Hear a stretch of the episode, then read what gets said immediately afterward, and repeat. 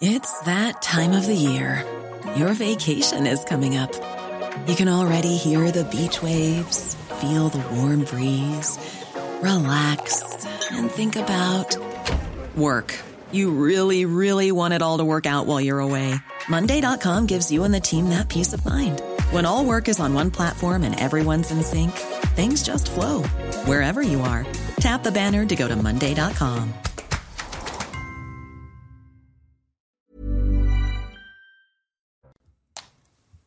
Bienvenue à tous dans la belle équipe. Il est 14h. On est ensemble pendant 3 heures. On va évoquer notamment la volonté de Gérald Darmanin d'expulser un imam qui aurait eu, selon lui, des propos haineux envers le peuple juif. On parlera aussi de Christian Estrosi qui veut durcir la future loi sur l'immigration, notamment en donnant plus de pouvoir aux maires. Et puis on va commencer en évoquant les 100 premiers jours d'Emmanuel Macron. Je vous présente mes invités. Georges Fenech, bonjour. Bonjour. Consultant CNews. Yves Bourdillon, bonjour. Bonjour. Journaliste aux Échos et Jean-Christophe Couvi, bonjour. Bonjour. Secrétaire national unité SGP. Mais tout de suite, on fait le point sur l'actualité avec vous, Vincent Fandège.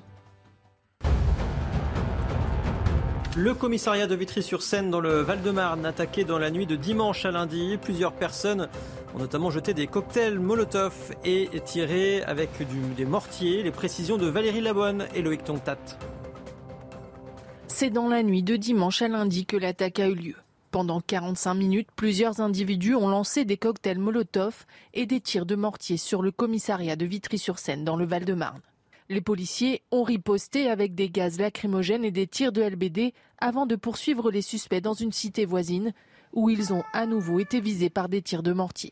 Ce représentant du syndicat de police Alliance du Val-de-Marne dénonce une attaque préparée à l'avance toute une préparation et tout, euh, tout un système, euh, toute une coordination entre plusieurs individus d'une cité euh, pour pouvoir attaquer des policiers et clairement pour, pour les tuer, disons-le, parce que quand on attaque avec un engin incendiaire un policier, quand on lui jette un cocktail Molotov, quand on lui jette un tir de mortier, eh bien c'est clairement qu'on a envie de se faire du flic. Selon lui, deux policiers de la brigade anticriminalité présents sur place ont présenté des arrêts de travail de 7 jours. Ils sont victimes d'acouphènes après l'explosion d'un mortier dans leur véhicule de service. D'après la préfecture de police, trois individus ont été interpellés. Les investigations se poursuivent pour retrouver les auteurs des faits. La sécheresse n'épargne désormais plus aucun département en France. Tout le territoire est touché, y compris l'île de France, alors qu'une nouvelle vague de chaleur arrive dans le pays aujourd'hui. Les précisions de notre journaliste météo, Karine Durand. Tous les départements français sont désormais touchés par des arrêtés de sécheresse et près de la moitié d'entre eux sont dans une situation de crise. C'est le niveau le plus élevé en ce qui concerne la sécheresse et les restrictions.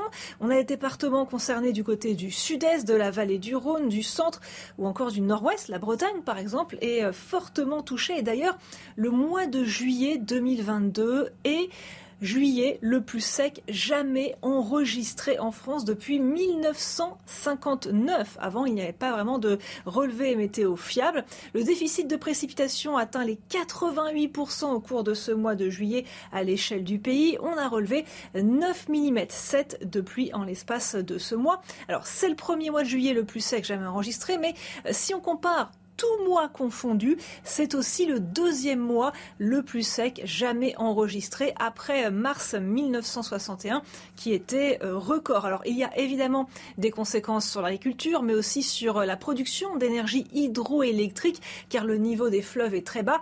Il n'y a pas d'amélioration à prévoir en plus au cours des 15 prochains jours jusqu'à mi-août au moins quasiment aucune précipitation tout au plus quelques orages, mais très peu de pluie en dessous. Donc cet été 2022 s'annonce vraiment record en termes de sécheresse et en termes de chaleur.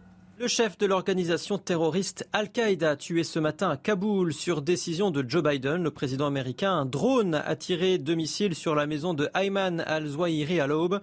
Selon Washington, aucune perte civile n'est à déplorer. Et puis pour terminer ce tour de l'actu, on part au Venezuela avec ces centaines de bébés tortues marines nés en sécurité dans une écloserie. Elles ont été libérées sur une plage par un groupe d'enfants et de sauveteurs qui luttent contre leur extinction depuis 16 ans.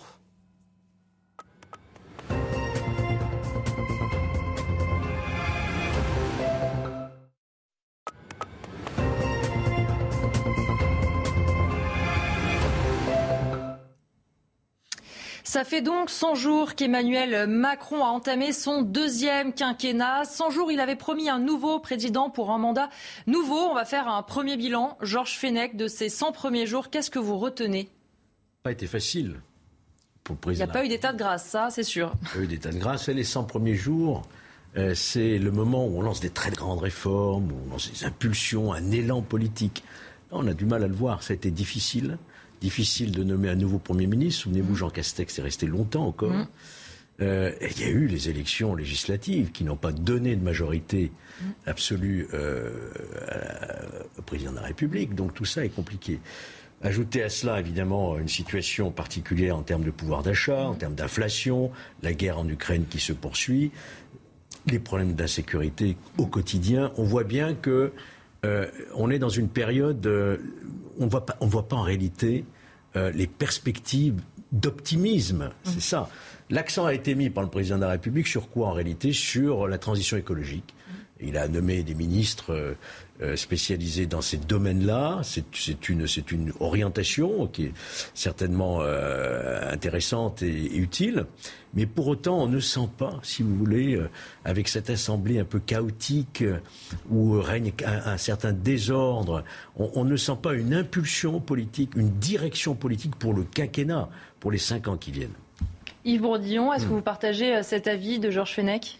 Assez largement, oui, parce que dans un premier temps, il a semblé quasiment en état de sidération devant sa propre victoire, en mettant beaucoup de temps à finalement. On avait vu qu'il y avait eu quand même un petit flottement entre la nomination du gouvernement et même jusqu'aux législatives, finalement. Oui, en effet, puisque le gouvernement n'a pas vraiment agi, il avait l'air paralysé par la campagne législative. Ce n'était pas évidemment simple de, de prendre des mesures à ce moment-là. Et puis ensuite, il y a eu ce résultat qui est tout à fait, je dis pas inédit, mais enfin qui est quand même rare sous la Ve République, où l'exécutif se retrouve face à un Parlement où il n'a pas la majorité.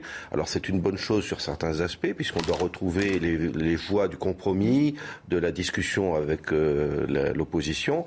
Mais c'est vrai que pour l'exécutif, ça ne lui permet pas de lancer des grandes réformes. D'ailleurs, la plupart sont repoussées à l'automne, que ce soit le projet de loi sur l'immigration ou sur les retraites. Et finalement, on a un seul projet qui, qui a été défendu, qui avance, qui est en train d'être voté.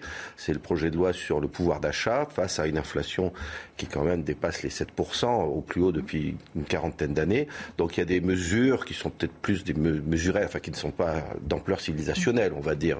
Parce que là, oui, puis ça répond à une urgence plus que c'est un grand cap donné pour la suite. Voilà, c'est pas structurel, on va dire. C'est très agréable que les RTT, que beaucoup d'employés d'ailleurs ne pouvaient pas solder à temps, puissent euh, les, les monétiser. Mais bon, c'est une petite mesure. Il y en a deux ou trois autres.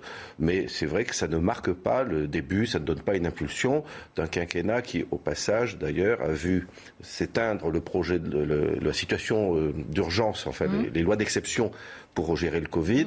C'est peut-être pas ce qu'avait en tête l'exécutif, mais toujours est-il qu'on est là. C'est peut-être d'ailleurs une date euh, quand même forte qu'on mmh. a vécue hier. Pour la première fois depuis plus de deux ans, euh, nous ne sommes plus en situation d'urgence. Mmh face au, Covid. Donc ça fait quand même un début de mandat pas, pas spectaculaire. Je termine juste sur l'international. On a oublié que la France présidait l'Union européenne mm. depuis trois mois, parce que évidemment, elle ne faisait plus grand-chose. Et euh, effectivement, le président est actif sur l'Ukraine, euh, enfin actif, c'est-à-dire qu'il est dans l'ensemble de l'équipe des pays occidentaux qui maintenant fournissent des armes lourdes aux Ukrainiens. C'est une chose nécessaire pour leur permettre de tenir face à l'artillerie russe, mais il n'a pas non plus pu prendre d'initiatives fortes sur ce dossier-là. Jean-Christophe Couvi, en ce qui concerne votre parti et la mhm. sécurité, euh, on l'a beaucoup dit ces derniers jours, Emmanuel Macron, le 14 juillet, il ne parle pas de sécurité. Elisabeth Borne, pour l'instant, sur ces thématiques-là, n'est pas très présente. Est-ce que c'est un mauvais signal pour vous? Bon, déjà, euh, on parle des 100 jours du président. Il y en a eu 1825 avant, quand même, 5 ans. Donc, euh, il avait aussi quand même le temps de, de, de préparer. Euh, J'allais dire que c'est quand même la continuité. Alors, on avait anticipé un petit peu parce qu'effectivement, on avait déjà parlé de la loi organique hein, pour le mmh. ministère de l'Intérieur. On avait organisé la, le Beauvau de la sécurité. Donc, on a une loi qui est quand même à peu près cadrée. On a une promesse de don euh, de, de 15 milliards d'euros pour 5 ans. Donc effectivement, maintenant, il faut transformer l'essai. On verra ça en, septembre, mmh. quand la loi sera présentée à l'Assemblée nationale. Il pourra peut-être même y avoir des petits changements, des, des amendements, ou du plus, peut-être du rab, on ne sait pas.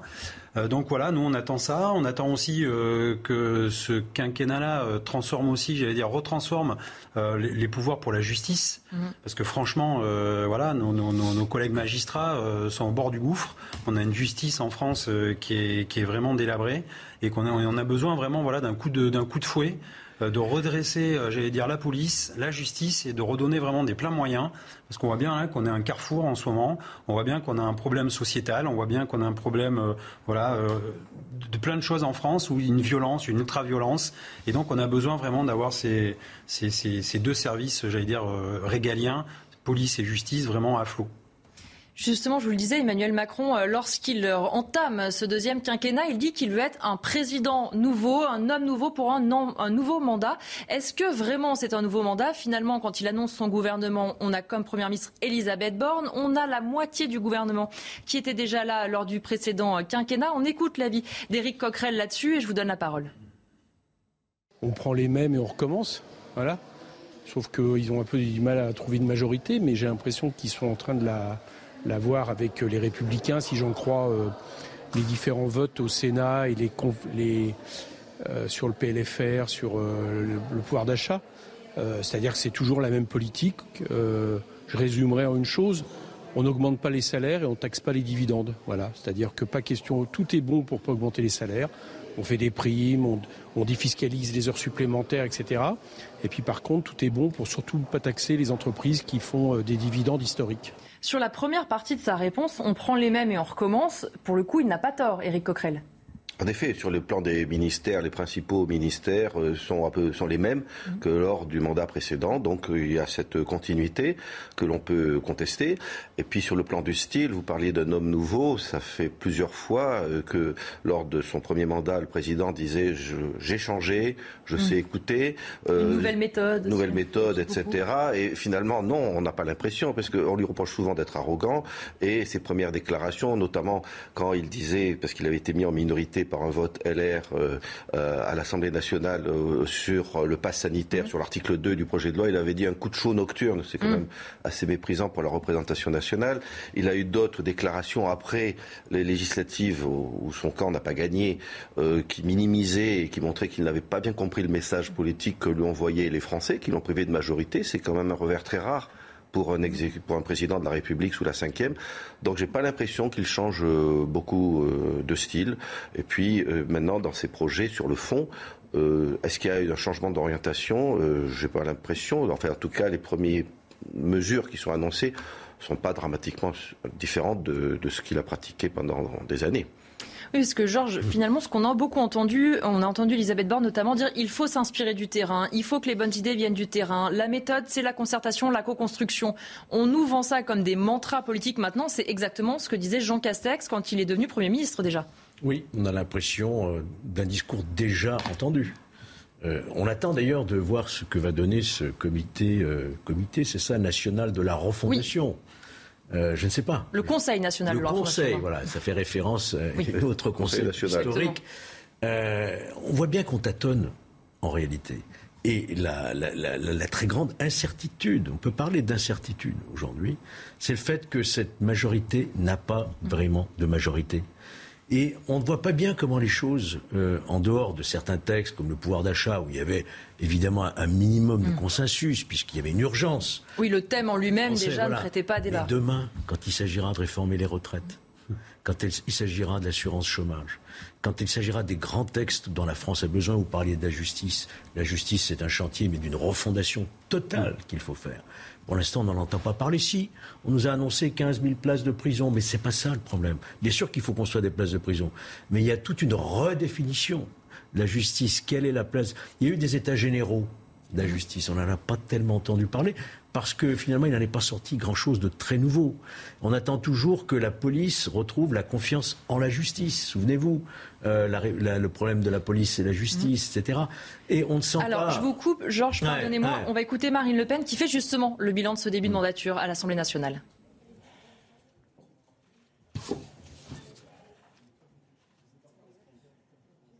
Renaud, tu peux fermer la porte, s'il te plaît? Ah.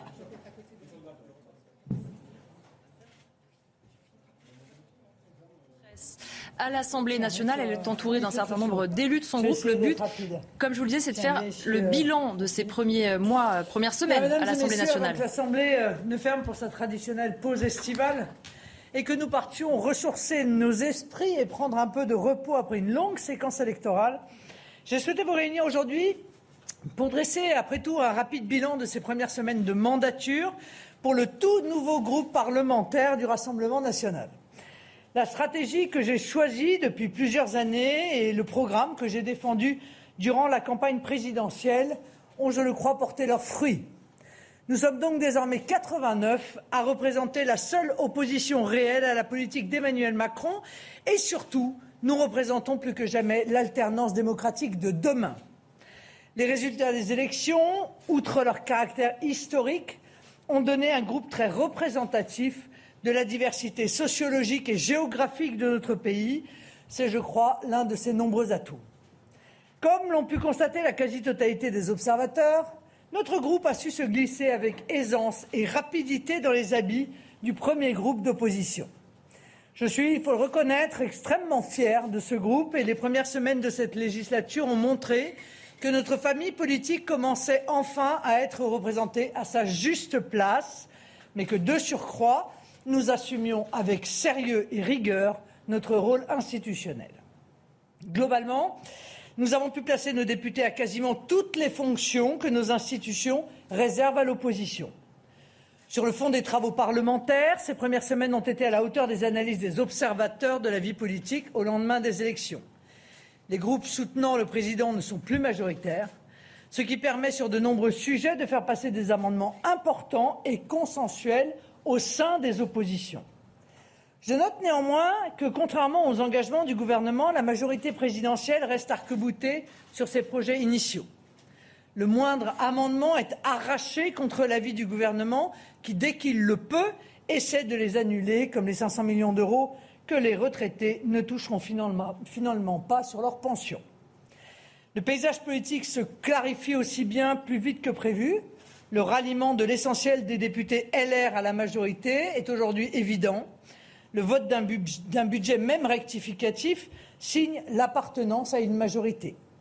Le faux compromis entre Emmanuel Macron et l'état-major de LR ne trompe personne. La droite n'a rien obtenu d'autre qu'éviter une crise sur le budget et donc une dissolution. Comme je m'y étais engagé et comme je l'avais exprimé à la tribune de l'Assemblée lors de ma réponse au discours de politique générale de Mme Borne, nous n'avons qu'une seule boussole, l'intérêt de la France et des Français. Et nos votes l'ont, je crois, illustré au cours de ces semaines, sans sectarisme, contrairement aux autres groupes, et sans volonté de faire tomber les institutions, contrairement à certains autres groupes. Cette composition de notre Assemblée a permis d'engranger quelques victoires, certaines indirectes. Je pense par exemple à la loi sur la situation sanitaire, le refus par l'Assemblée du texte du gouvernement sur le pass a permis, après la lecture du Sénat, d'en atténuer fortement le possible impact sur le quotidien de nos concitoyens. Mais nous avons eu des victoires plus franches lors de la lecture du projet de loi pouvoir d'achat et du projet de loi de finances rectificative. Je pense en premier au bouclier tarifaire pour les utilisateurs de fuel ou bien euh, à la déconjugalisation de l'AAH dont j'avais beaucoup parlé pendant la campagne présidentielle. Ces victoires devraient être confirmées cette semaine, sauf si la girouette LR tourne encore pour s'aligner sur le vent soufflant du palais présidentiel. Ces premières semaines sont donc pour moi extrêmement satisfaisantes. Je suis, je le, répète, très fier du travail de notre groupe qui a pu, alors même qu'il n'avait pas encore tous les moyens matériels et humains, tenir son rang et exercer la mission confiée par nos électeurs en juin dernier. Nos électeurs aussi peuvent être fiers de leurs représentants. Le gouvernement doit néanmoins comprendre que refuser la politique du pire ne signifie nullement que le Rassemblement national ne portera pas une alternative frontale face aux échecs d'Emmanuel Macron. À ce titre, le refus du gouvernement de prendre des mesures capables de débloquer la stagnation des salaires est inacceptable et nous proposerons des mesures concrètes, notamment sur ce sujet, à la rentrée. Autre exemple, le vide parlementaire de septembre signifie clairement que le gouvernement n'a pas de texte prêt à être discuté, en particulier sur la sécurité, sur la santé ou sur le contrôle de l'immigration. Cette vacance du pouvoir est préoccupante et le rassemblement portera là aussi des projets concrets pour répondre aux attentes des Français. Nous serons, je l'ai dit, une opposition franche et résolue, mais une opposition constructive, prête à soutenir les mesures qui améliorent la vie des Français, prête à amender celles qui ne vont pas assez loin, prête à refuser celles qui vont dans le mauvais sens, et enfin, voire surtout, prête à proposer un projet d'alternance. La discussion sur le projet de loi de finances sera l'occasion de pousser évidemment plusieurs de nos mesures, voire de proposer à nouveau certaines rejetées lors de l'examen de ce PLFR, car il est à craindre que les mesures votées ces jours-ci soient bien en deçà des besoins de nos compatriotes. À la rentrée, il faut aussi rappeler que nos députés et notre groupe auront des équipes de collaborateurs opérationnels et nous allons pouvoir monter en puissance en gardant ce cap. Alors bonnes vacances à tous, et spécialement à ceux d'entre vous qui sont sur le pont depuis le début de la présidentielle. Ça fait un peu long, je, confirme. Nous nous retrouverons, euh, quoi qu'il en soit, à la rentrée euh, pour euh, nos journées parlementaires qui marqueront bien entendu cette rentrée qui sera très certainement pleine de sérieux, de rigueur, de travail et d'enthousiasme. Je suis bien sûr à votre disposition pour répondre à vos questions. Oh, tout seigneur, tout honneur, Monsieur Besson.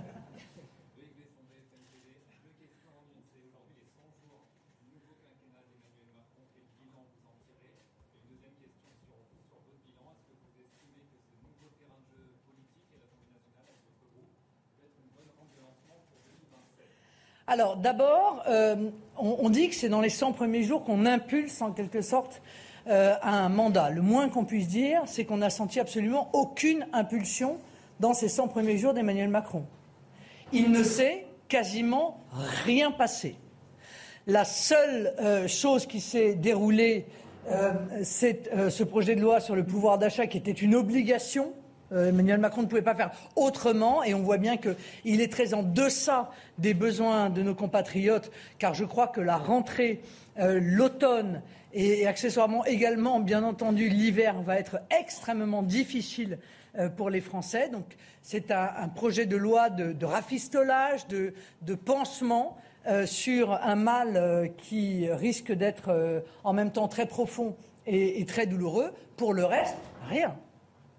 Rien, zéro, la bulle. Rien n'a été impulsé par Emmanuel Macron en 100 jours. C'en est presque étonnant, presque déroutant, cette inertie totale du pouvoir. Heureusement qu'il y a eu les élections législatives pour apporter un, vent frais euh, et, une, impulsion politique euh, dans le pays, mais qui n'est pas évidemment du fait du président, mais du fait des électeurs. Quant à euh, l'Assemblée nationale, ça n'est pas un terrain de jeu. Voilà. Car nous ne jouons pas à faire de la politique. Euh, nous prenons euh, la politique très au sérieux parce qu'encore une fois, les décisions qui sont prises ici ont une conséquence directe sur la vie de nos compatriotes, sur leur sécurité, sur leur pouvoir d'achat, euh, sur le, la qualité du système de protection sociale. Et nous aurons très certainement l'occasion d'en reparler, puisque, vous le savez, le gouvernement entend à nouveau réformer l'indemnisation du chômage et nous aurons très certainement à batailler sévèrement contre euh, euh, cette, volonté d'amenuiser encore euh, les protections qui, sont, qui sont dues à nos compatriotes. Ce n'est pas un terrain de jeu, c'est un, terrain d'exercice de la volonté du peuple. Et je, me réjouis, moi, de voir que l'Assemblée nationale a repris du pouvoir. c'est clair, c'est évident. c'est ici que les choses se passent. Ça fait bien longtemps qu'il ne se passait plus grand-chose à l'Assemblée nationale du fait des majorités pléthoriques qui s'y sont succédées. Il se passe enfin quelque chose. Le débat, c'est ici qu'il se déroule. Les décisions, c'est ici qu'elles sont arrachées. Le combat politique, c'est ici euh, qu'il se mène. Et euh, c'est parce que c'est ici qu'il se mène, d'ailleurs, que j'ai d'ores et déjà annoncé que nous ne participerions pas euh, au joujou d'Emmanuel Macron, à sa dernière lubie, le Conseil national de la refondation, dont l'objectif, en réalité, est de contourner l'Assemblée nationale, probablement parce que les résultats des élections législatives ne plaisent pas au président euh, de la République. Donc nous entendons bien, encore une fois, défendre euh, l'Assemblée nationale comme le lieu où le peuple s'exprime, le lieu où le peuple se défend, euh, en dehors de toute autre structure montée pour l'occasion et qui n'a qu'une vocation supplétive. Quant à 2027, Monsieur Besson, je sais que vous êtes sûrement nostalgique de la campagne présidentielle, mais c'est loin encore. Sur la question euh, migratoire, depuis quelques temps, le gouvernement durcit ton. On pense à Gérald Darmanin qui a prononcé l'expulsion euh, d'un imam. On sait que le Rassemblement national est très attentif à, ces questions. Est-ce que sur ces thématiques-là, vous serez euh, aux côtés du gouvernement, tant et si bien qu'ils vont dans votre sens? Oui, mais on commence à connaître le gouvernement et particulièrement M. Darmanin, les coups de menton. Euh, les agitations euh, euh, qui ne sont que des agitations de parole. Voilà. la politique menée par Emmanuel Macron, on l'a vu dans les chiffres, on l'a encore vu dans les chiffres récemment donnés, c'est plus d'immigration qu'il n'en a jamais eu. Voilà. La réalité, c'est que l'immigration est hors contrôle dans notre pays. Et ça n'est pas, quelques engagements sur une modification législative qui permettrait d'expulser quelqu'un qui aurait, y compris, qui vivrait y compris en France depuis l'âge de ses 13 ans, qui va changer quelque chose. C'est l'ensemble de la politique d'immigration qu'il faut modifier de fond en comble dans notre, dans notre pays. Quant à cet imam expulsé, il est un de dizaines, des dizaines qui devraient être expulsés. Et, si je puis me permettre, euh, la liste d'ailleurs des mosquées qui soutiennent, euh, qui condamnent l'expulsion euh, de cet imam devrait servir de base pour l'analyse de la de fermeture, des listes de fermeture des mosquées radicales. Je note également que la France insoumise, comme nous l'avions toujours dénoncé d'ailleurs, s'est précipitée pour soutenir les pires islamistes qui soient, ceux qui prononcent sur notre territoire euh, les propos euh, les plus abjects, les plus anti-républicains, les plus euh, dangereux pour notre République. Ça n'est qu'une confirmation pour nous, mais c'est peut-être une révélation pour d'autres. Bonjour, Thomas Briand, AFP, Agence France Votre mouvement va fêter ses 50 ans à l'automne. le fondateur du National s'est plaint publiquement de ne pas y être a priori associé. Alors, est-ce que vous allez associé à ces célébrations? Et puis, encore faudrait-il qu'il y ait célébration. Voilà, bon, donc euh, euh, la réalité, c'est que ce que nous ne souhaitons pas, c'est mélanger le Congrès, qui est un événement de démocratie interne extrêmement important, avec euh, une date anniversaire. Le Congrès, c'est le Congrès. Voilà, donc euh, c'est le Congrès, c'est celui qui va décider euh, de euh, mon, successeur. Au passage, tous ceux des journalistes qui expliquaient que Marine Le Pen ne quitterait jamais la tête du Rassemblement national, qu'elle va s'y accrocher comme la moule à son rocher, que les Le Pen n'accepteraient jamais que quelqu'un d'autre puisse être à la tête, en sont pour leurs frais. Je ne sais pas si je lirai sous quelques plumes des regrets euh, pour ce procès d'intention euh, qui euh, a pu m'être fait, mais vous voyez que je cède très simplement et très facilement ma place et que je vais laisser se dérouler cette compétition démocratique qui est évidemment fondamentale et qui va permettre à la future équipe dirigeante du Rassemblement national, en accord évidemment totalement avec le groupe de députés à l'Assemblée nationale, de continuer à euh, pousser les idées euh, auxquelles nous croyons. Donc euh, nous n'avons pas encore réfléchi si nous ferions un événement de quelque nature que ce soit. Sûrement, il y aura un événement qui sera symbolique, mais ce n'est pas dit, puisque vous n'êtes pas adhérent, que vous y soyez conviés. Est-ce que vous pensez qu'il faut euh, durcir ou alléger les sanctions contre la Russie? Mais je pense que ces sanctions ne servent strictement à rien, si ce n'est à faire souffrir les peuples européens et accessoirement le peuple français, dont je considère que nous avons la responsabilité euh, de lui apporter euh, du soulagement.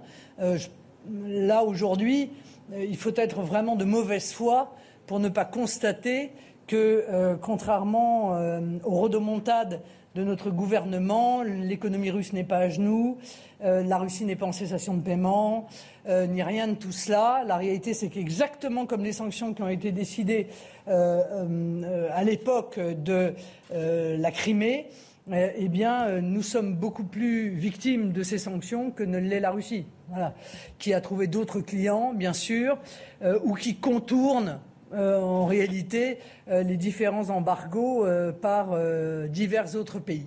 ce qui est plus ennuyeux, c'est qu'on est en train de voir se constituer un groupe de pays, et notamment en matière de, défense, une alliance en quelque sorte, hein, une alliance de défense entre différents pays du monde qui, si l'on en croit la liste qui a été donnée par M. Lavrov, représente plus de 3 milliards d'habitants.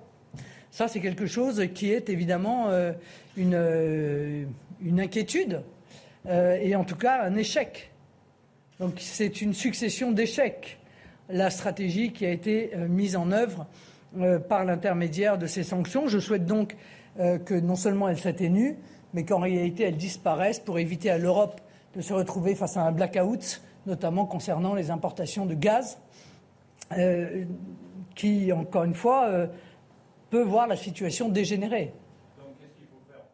Euh, euh, euh, bah, J'avais déjà évoqué toute une série de, de, possibilités. La première des possibilités, la vraie sanction à l'égard de la Russie aurait été précisément d'effondrer le prix du gaz et du pétrole. Et pour effondrer le prix du gaz et du pétrole, eh euh, on aurait pu, après tout, réunir l'ensemble des pays producteurs de gaz et exportateurs de gaz, l'ensemble des pays exportateurs et producteurs exportateurs de pétrole, pour euh, qu'ensemble, on se mette d'accord sur un prix qui était un prix très bas, ce qui aurait euh, beaucoup étranglé, si je puis me permettre, financièrement, plus la Russie qu'aujourd'hui, où elle vend plus et plus cher que ce qu'elle ne vendait avant la mise en œuvre de ces sanctions.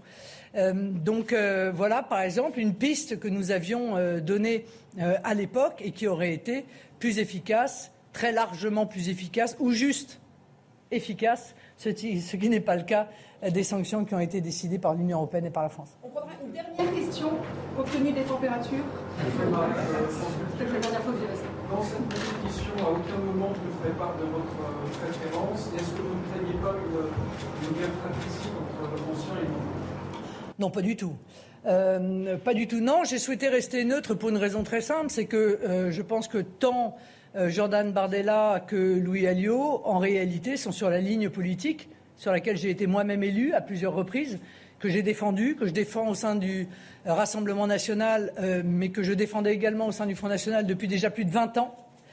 Euh, donc, euh, comme il n'y a pas une ligne politique fondamentalement différente de la mienne, je ne me sens pas obligé euh, de prendre position et je laisserai les adhérents prendre position. Et il n'y aura pas de guerre fratricide.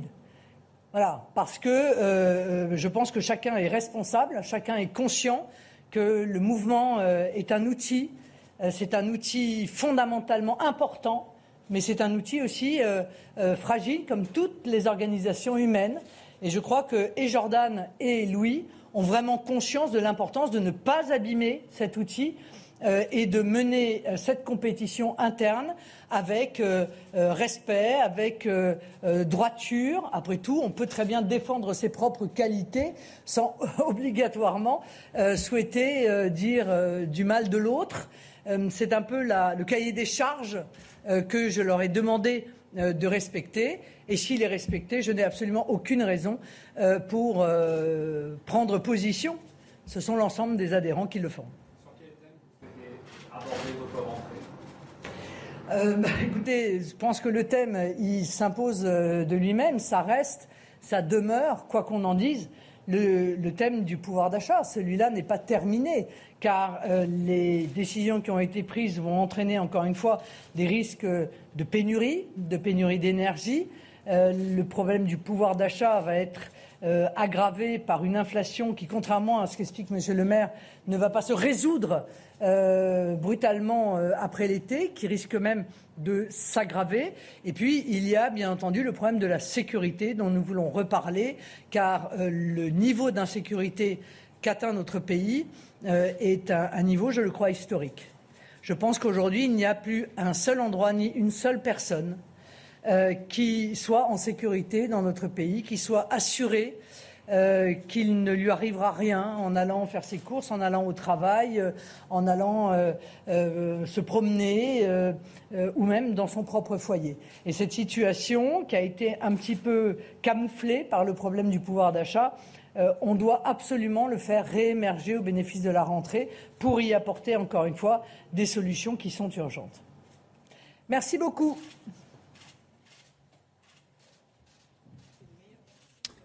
On vient donc d'entendre Marine Le Pen qui s'est exprimée longuement. Bilan euh, de ses premières semaines pour son groupe à l'Assemblée nationale. Prévision euh, sur la rentrée. Yves Bourdillon, ce qu'on entend, c'est qu'elle est fière de son groupe et sur l'attitude, on peut reconnaître quelque chose aux députés du Rassemblement national.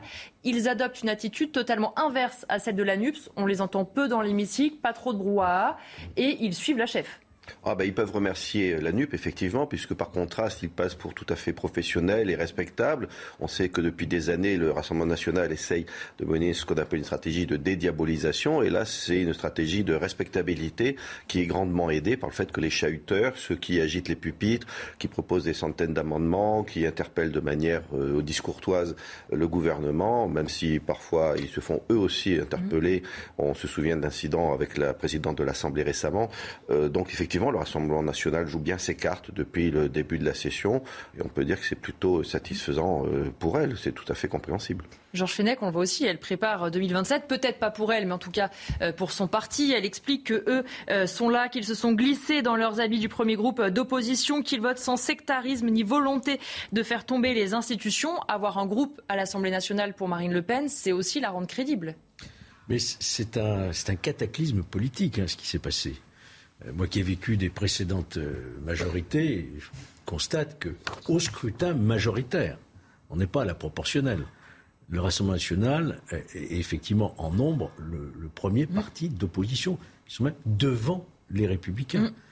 Donc euh, c'est un, c'est vraiment un bouleversement total. si on rajoute la quasi soumission, si je puis dire, ou, ou du Parti socialiste à une gauche plus radicale, c'est un bouleversement total de la vie politique française.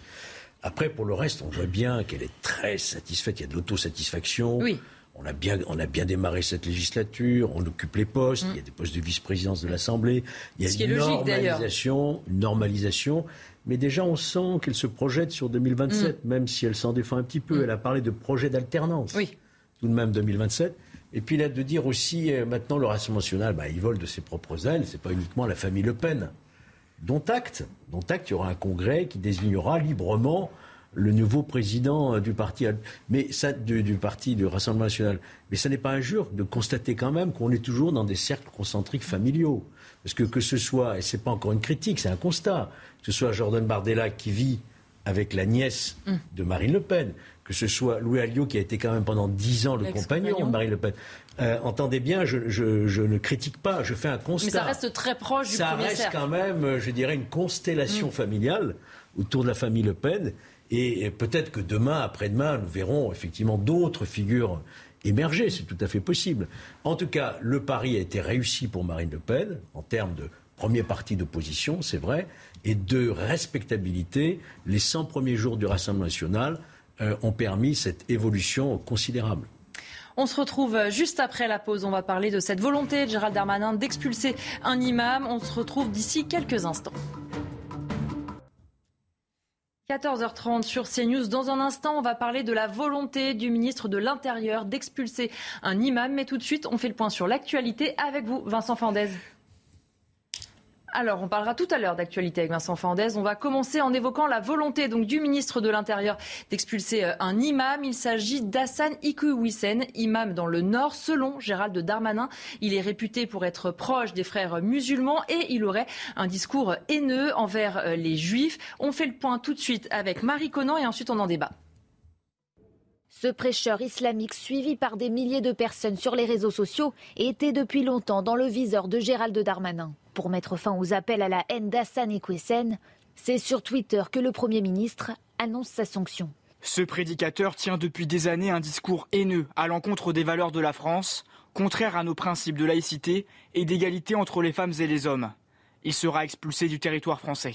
Une expulsion inattendue qui a fait bondir certaines personnalités de gauche, comme David Guéraud, député du Nord. Cette expulsion résulte du fait du prince. Gérald Darmanin veut saturer les ondes médiatiques avec un discours sécuritaire et répressif. La mosquée où l'imam prêche lui apporte également son soutien. Elle a publié ce communiqué signé par une trentaine d'autres mosquées. Des mosquées qui, pour beaucoup, ont aussi lancé cette pétition en ligne. Près de 19 000 signatures en quatre jours seulement. Le Rassemblement national, de son côté, a appelé le Premier ministre à la plus haute fermeté en fermant les mosquées à l'origine de cette pétition. On va rentrer après dans le détail à la fois de cette pétition lancée par des mosquées et de la réaction de David Guiraud. Mais d'abord, Georges, sur la décision de Gérald Darmanin, est-ce que vous la comprenez? Moi, je ne critique pas cette décision. Euh, elle est non pas le fait du prince, et le fait du ministre de l'Intérieur qui est dans son rôle. Euh, il a la possibilité, dans l'urgence, dès lors qu'il y a une menace pour l'ordre public, euh, euh, de procéder à une expulsion. C'est sa responsabilité. Après, est-ce qu'il a pris une décision proportionnée Mhm. Ça, c'est le juge administratif qui, in fine, le dira, puisqu'il y a un recours, un référé liberté par l'avocate de, de cet imam. Mais on ne peut pas critiquer en soi, et je ferai en tout cas pas de procès politicien, Mhm. comme l'a fait David Guiraud, qui Mhm. considère qu'il veut occuper l'espace médiatique, Oui, etc. on va en reparler juste après. Euh, je veux dire, euh, bon, soit on le critique, il fait pas assez, soit, Soit il en fait trop. Il en fait trop. Non, là, il faut pas tomber dans ce, ce, ce manichéisme Mm. politicien. Moi, je, je constate cette décision, elle s'appuie sur des arguments avancés très clairement par les services préfectoraux, ses discours, etc.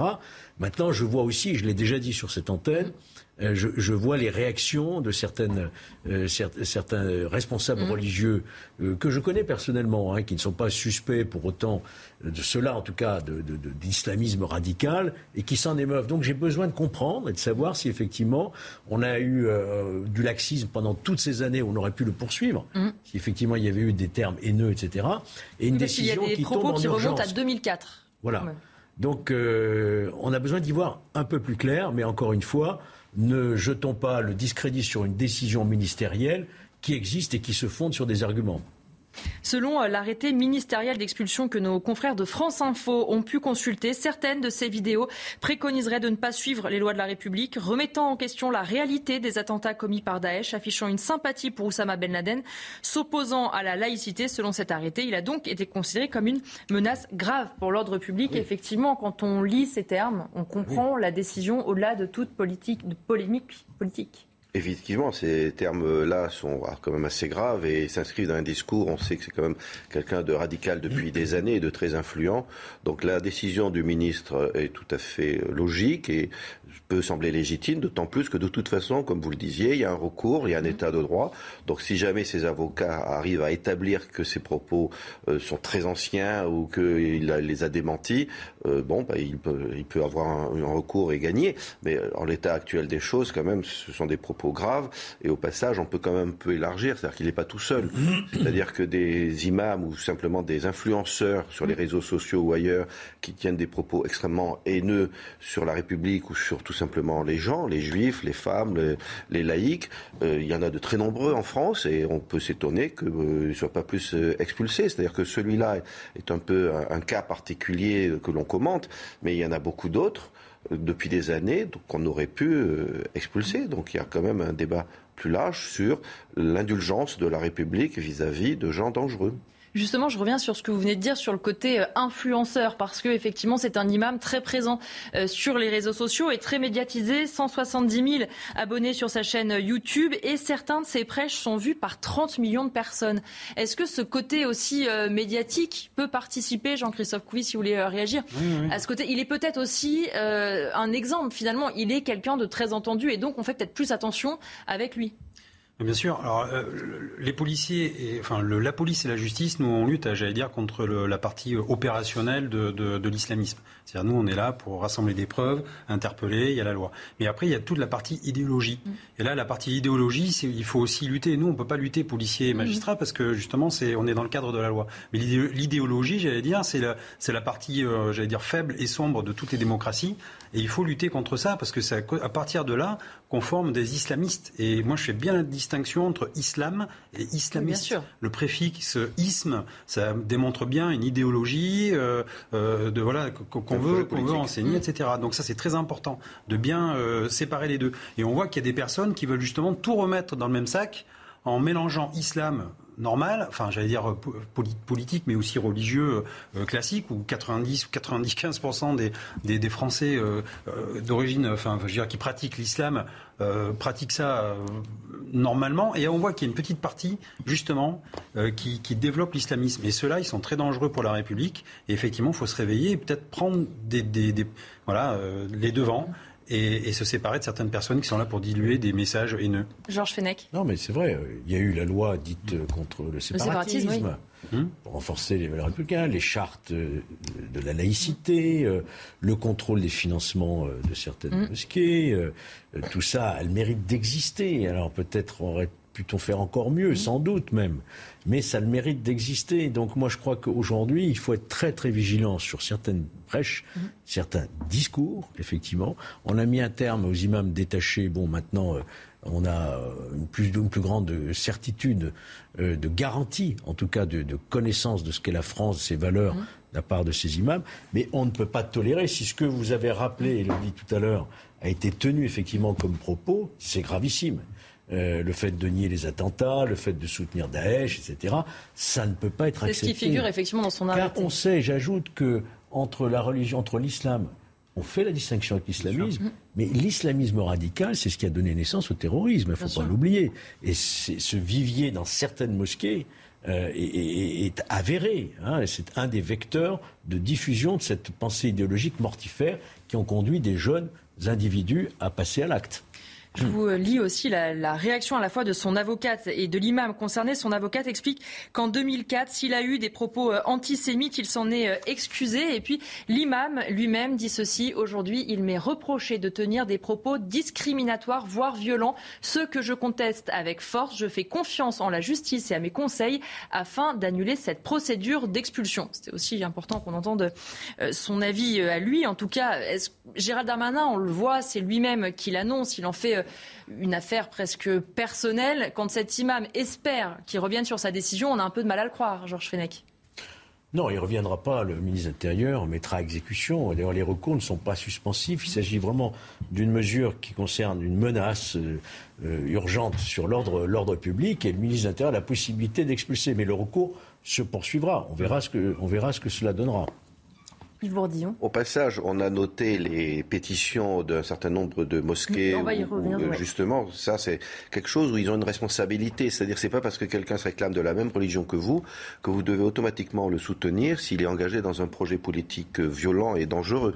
Donc, euh, peut-être que certaines de ces mosquées seraient bien avisées, ou du moins, on va pas leur dicter leur conduite, mais il y a quand même un enjeu qui est que vous pouvez être musulman et ne pas pour autant soutenir ce genre d'individus, vu la gravité des reproches qu'on peut leur faire. Justement, cette pétition, vous en parliez, une vingtaine de mosquées du Nord qui ont réagi. D'abord, elles s'étonnent hein, de cette nouvelle et elles disent ceci, cette procédure d'expulsion à l'encontre d'un imam de culture française est par conséquent une terrible erreur doublée d'un très mauvais signal envoyé à l'endroit de la communauté musulmane. Hassan Iki Hussein a consacré toute sa vie à promouvoir un islam citoyen en conformité avec les valeurs fondamentales de la République française, liberté, égalité, fraternité. Yves Bourdillon, est-ce que est-ce que c'est deux lectures ou est-ce que c'est une défense qui a du mal à passer pour vous? Bah, ça a du mal à passer, puisque s'il a consacré toute sa vie à défendre nos idéaux, on ne sait pas d'où viennent les, les- les citations euh, que, que, que l'on a données tout à l'heure. Il les a bien proférées, ces choses-là, et il en a proféré d'autres plus, plus récemment. Donc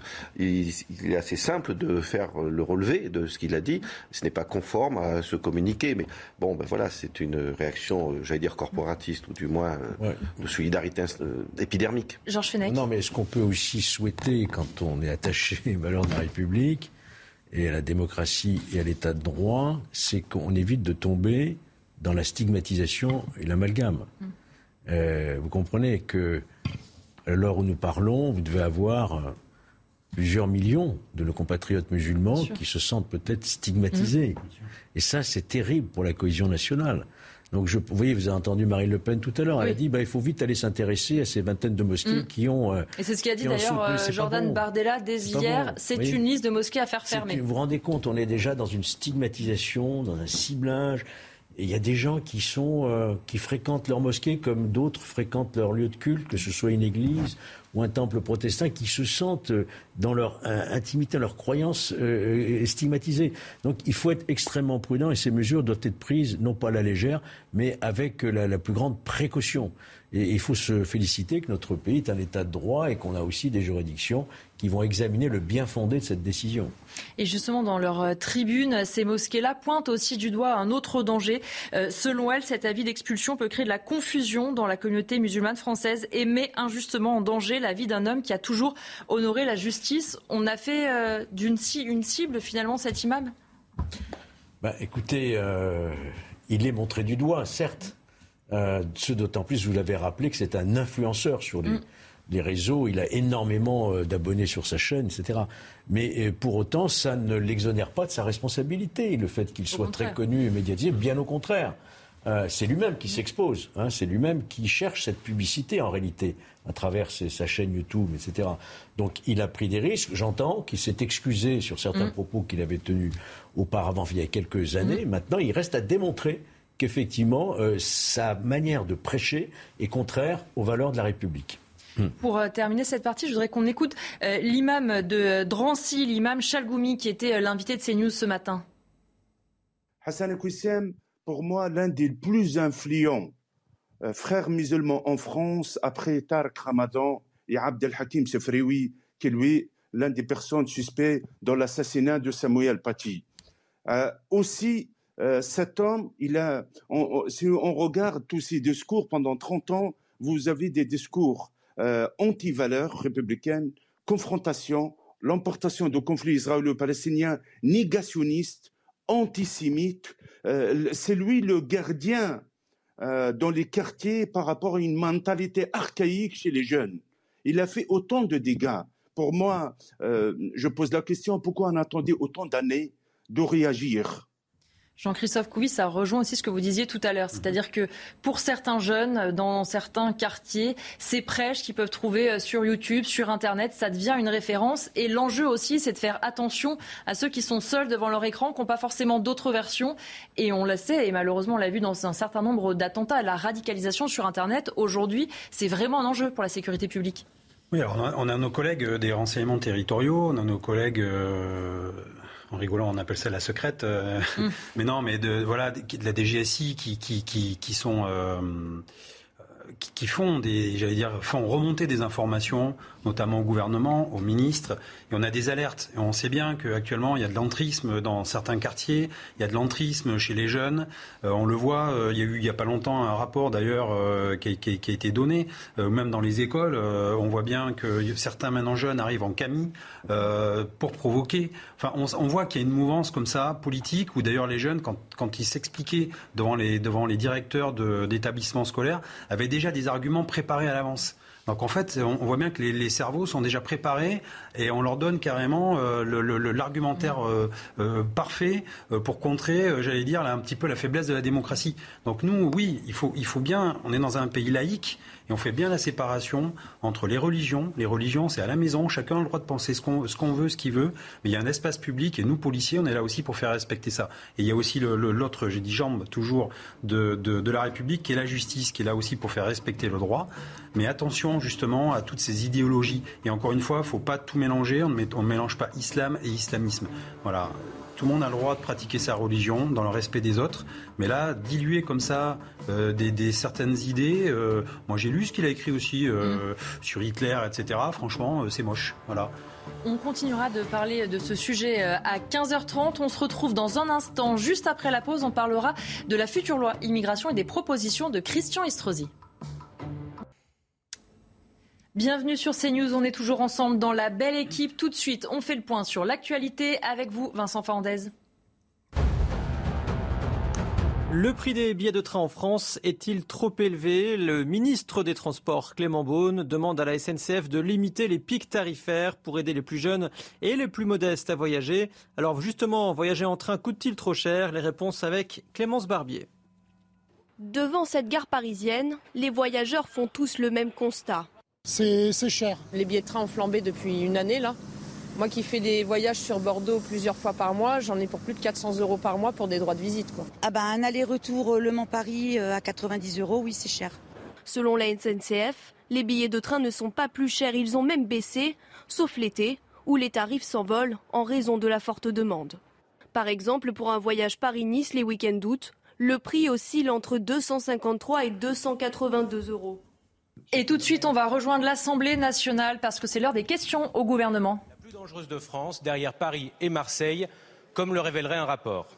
La preuve en est, récemment, des policiers ont été attaqués à la guillotière et également dans le deuxième arrondissement de Lyon.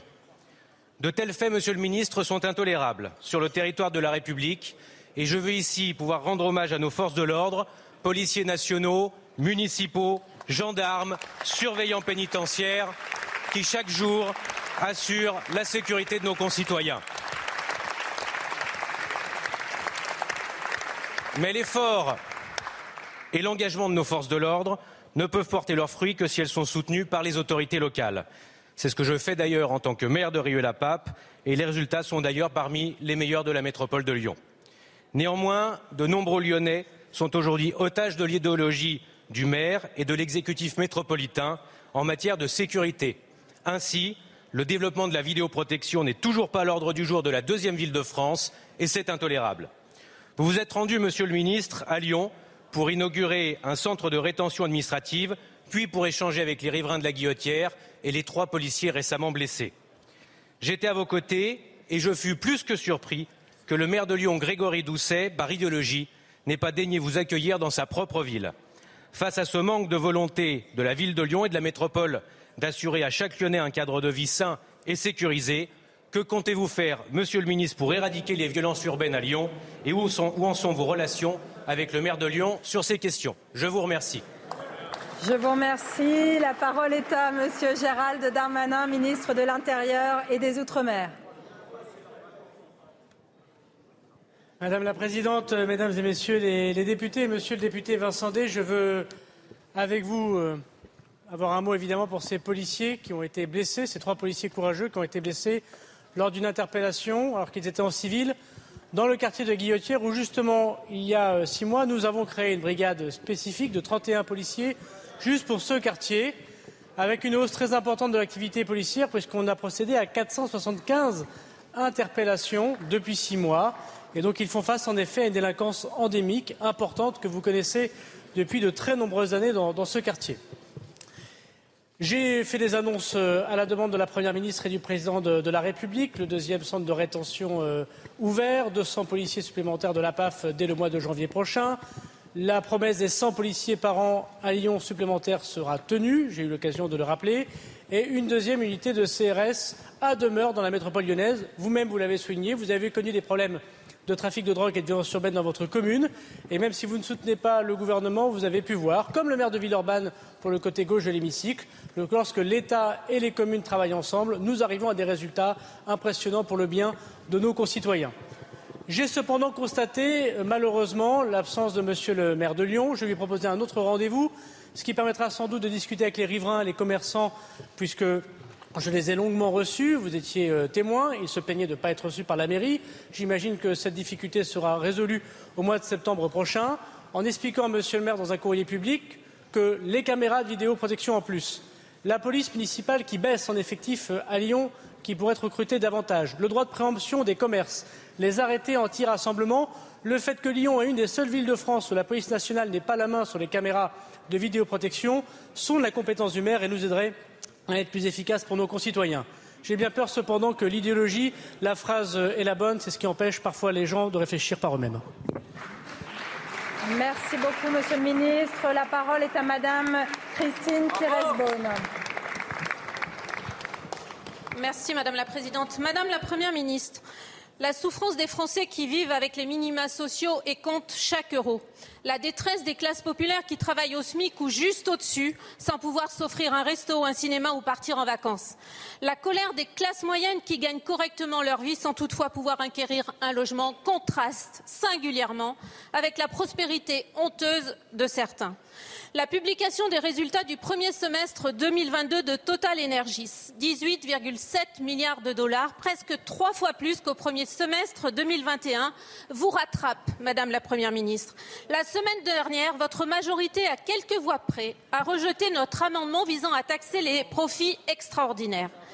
Hier soir, au Sénat, les communistes, les Verts, les socialistes, mais aussi les centristes ont déposé des amendements similaires visant à taxer ces surprofits. La droite, votre allié objectif, les a tous rejetés. Faire des bénéfices est légitime pour une entreprise. Dans le contexte actuel, tripler, ses profits relève avant tout d'une aubaine de marché dont nos concitoyens sont les victimes. L'Italie, la Belgique, l'Espagne, bientôt l'Allemagne et le Royaume-Uni mettent en place une taxation exceptionnelle pour ces entreprises. Et vous, qu'attendez-vous? La grogne monte. Que le gouvernement et sa majorité renoncent pour une ristourne commerciale temporaire à taxer les superprofits est inacceptable pour le peuple et laisse présager à l'automne une colère légitime. Et vous en serez les seuls responsables. Madame la Première ministre, allez-vous, oui ou non, pour des raisons budgétaires évidentes, mais aussi pour des raisons éthiques? Et surtout pour la cohésion, cohésion, du pays, mettre en place une taxation exceptionnelle légitimée par un contexte exceptionnel Je vous remercie. Je vous remercie. La parole est à Monsieur Gabriel Attal, ministre délégué chargé des comptes publics. Merci Madame la Présidente, Mesdames et Messieurs euh, les euh, députés, Madame euh, la députée Christine Pires-Beaune. Le débat que vous abordez ici, nous l'avons eu dans cet hémicycle, nous l'avons eu effectivement au Sénat hier soir. Il concerne le partage du fardeau de l'inflation dans notre pays comme dans l'ensemble du monde. Parce que nous l'avons toujours dit, le fardeau de l'inflation doit être partagé. L'État prend sa part. 46 milliards d'euros qui ont été déployés pour permettre aux Français de gagner plus et de dépenser moins. Et nous l'avons toujours dit, le fardeau, il doit aussi être partagé par les entreprises. Et les entreprises qui le peuvent, et un grand nombre d'entre elles ont commencé à le faire, ont commencé à augmenter les salaires. Pour celles qui ne peuvent pas augmenter les salaires, vous avez voté dans cet hémicycle des outils supplémentaires leur permettant d'apporter un soutien au pouvoir d'achat à leurs salariés. C'est le triplement de la prime de pouvoir d'achat, c'est l'intéressement et la participation. Il y a ensuite des entreprises que vous avez évoquées qui, du fait de la situation de l'inflation, ont vu leurs bénéfices augmenter. Et vous abordez cette question sous l'angle de la justice. Nous considérons que la justice, c'est d'abord l'efficacité.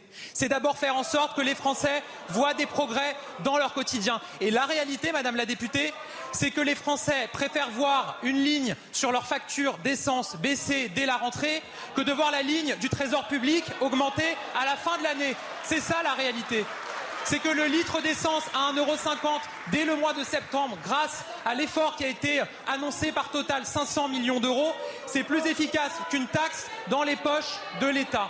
C'est l'effort qui a été consenti par CMA CGM, c'est l'effort qui a été consenti par Engie. Nous continuerons à pousser les entreprises à partager le fardeau de l'inflation. Des annonces ont été faites, d'autres continueront à être faites. C'est ça l'efficacité qu'attendent les Français. Je vous remercie.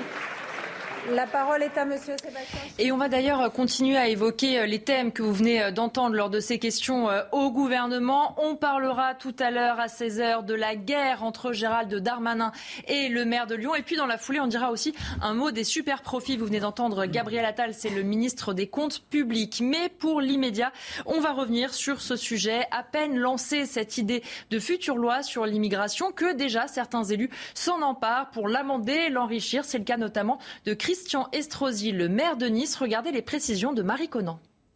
Il jugeait le projet de loi sur l'immigration trop faible. Pour le renforcer, Christian Estrosi a exposé ses propositions au Premier ministre dans cette lettre. La première, permettre aux polices municipales d'effectuer des contrôles d'identité, aujourd'hui interdits. Le maire de Nice souhaite également que les policiers municipaux soient autorisés à mettre fin aux campements sauvages et illégaux sans avoir à saisir le procureur ou le préfet.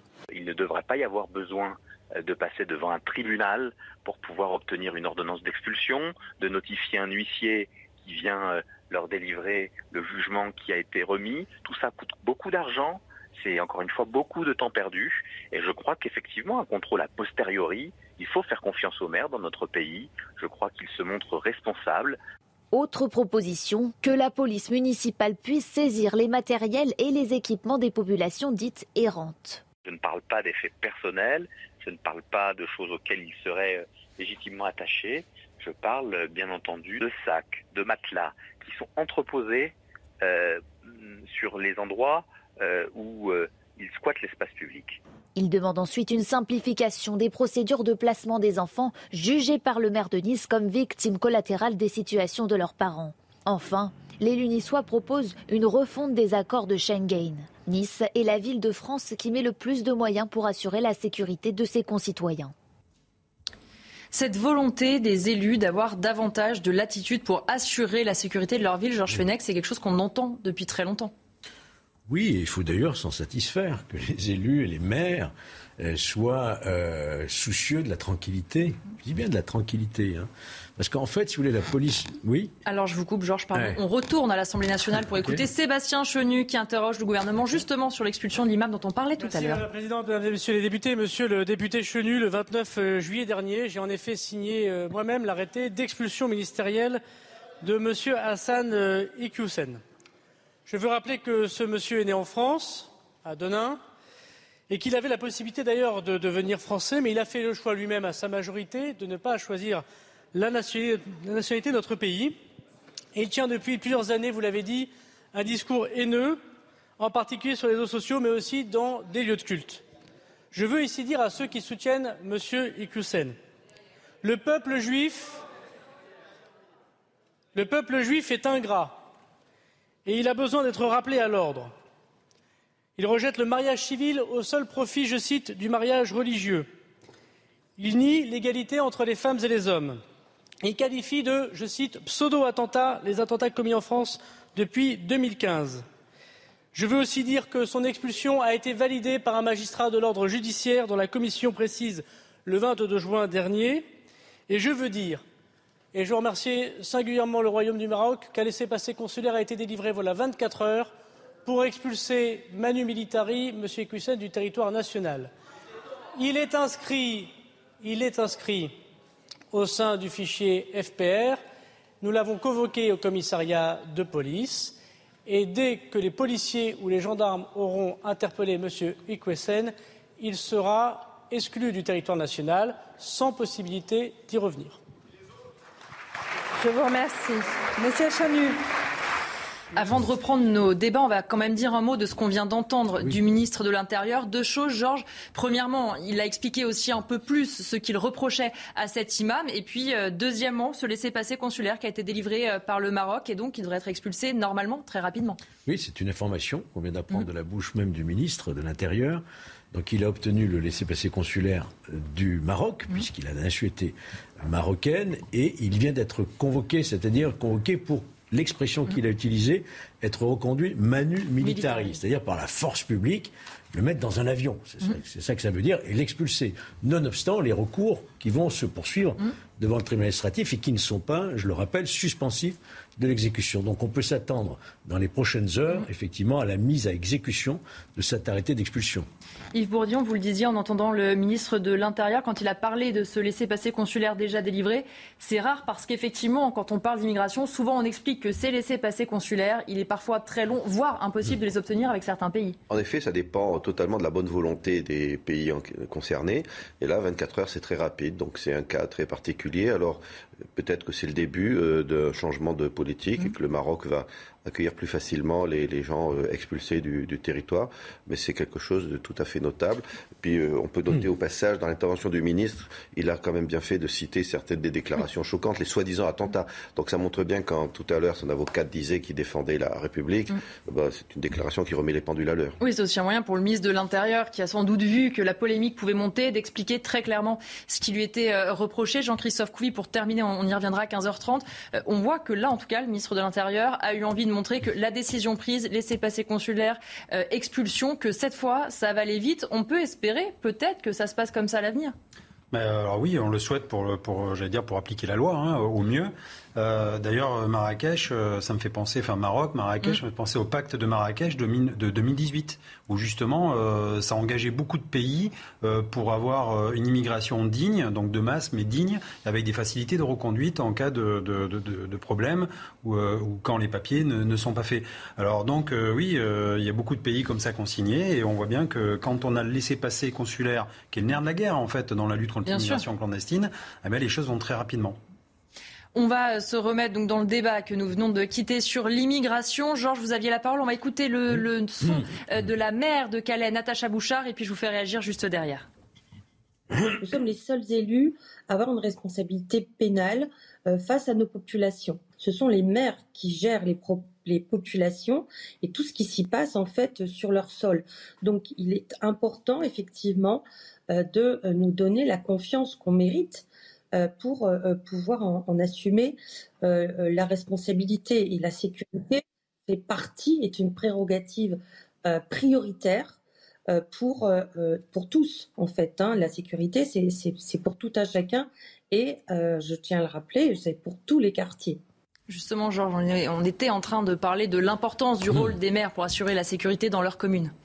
Oui, et je disais, je comprends parfaitement la, la volonté, le souhait du maire de Nice, Christian Estrosi, euh, de rendre encore plus efficace sa police municipale. Mais attention, ce débat, il a déjà été tranché par le Conseil constitutionnel il n'y a pas si longtemps, puisque au mois, en 2021, il y a eu la loi dite sécurité globale, qui a été portée notamment par Jean-Michel Fauvert, qu'on mmh. reçoit souvent sur nos plateaux, et qui euh, prévoyait, à titre expérimental pour cinq ans, euh, dans, dans cinq, cinq mairies, je crois, euh, de donner à la police municipale certains attributs de police judiciaire, de contrôle d'identité, etc. Et ça a été retoqué par le Conseil constitutionnel pour la raison que la police municipale n'est pas sous l'autorité directe de la justice, qui est la seule gardienne des libertés au sens de la Constitution. Donc tant qu'on aura une architecture comme celle-ci, tant que la police municipale ne dépendra que du maire, c'est le cas aujourd'hui, et non pas de l'autorité judiciaire, je ne vois pas comment on peut légiférer pour. Et d'abord, est-ce que c'est vraiment souhaitable? Vous savez, le problème de l'immigration, c'est un problème régalien. Mmh. C'est un problème de l'État. C'est l'État qui doit se charger de la lutte contre l'immigration irrégulière.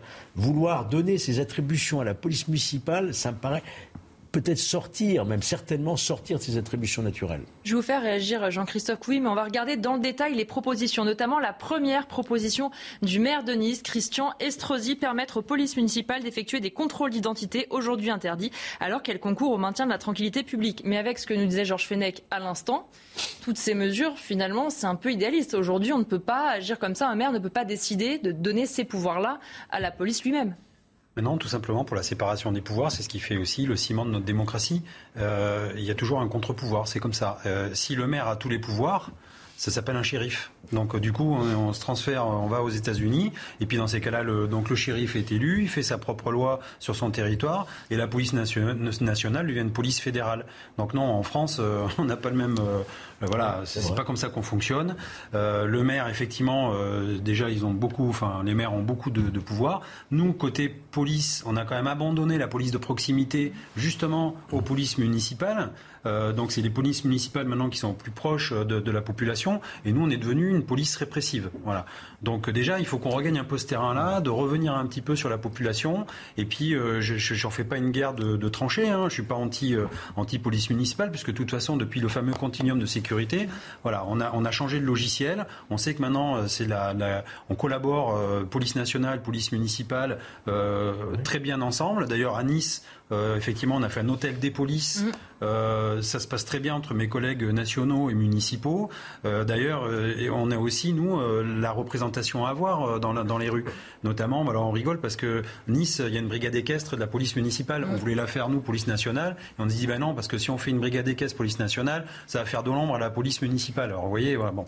Donc euh, on, laisse un peu le, terrain. Et les policiers municipaux, pour discuter aussi avec eux, sont pas forcément favorables à avoir euh, des, prérogatives étendues comme la police nationale. Sinon, dans ces cas-là, on fait qu'un seul corps et on arrête les polices municipales et, on fait une grosse police nationale. Enfin voilà.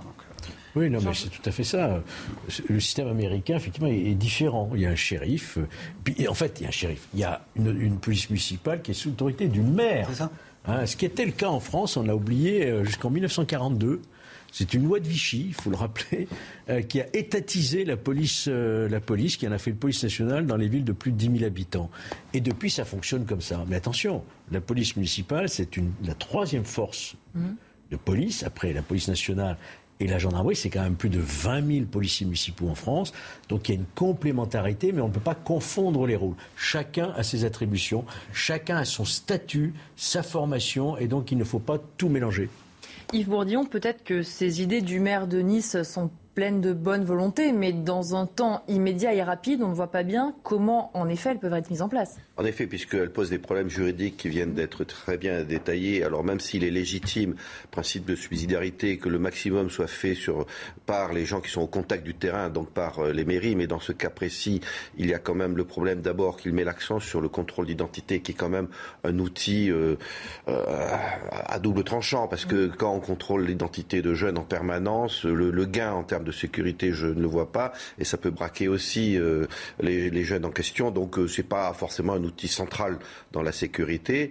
Et, et, puis là, il y a quand même quelque chose qui est problématique dans la mesure où si on dit aux mairies vous pouvez expulser des, mmh. des, des clandestins, bon bah ils vont aller ailleurs dans la mairie d'à côté. Donc on se contente juste de transvaser.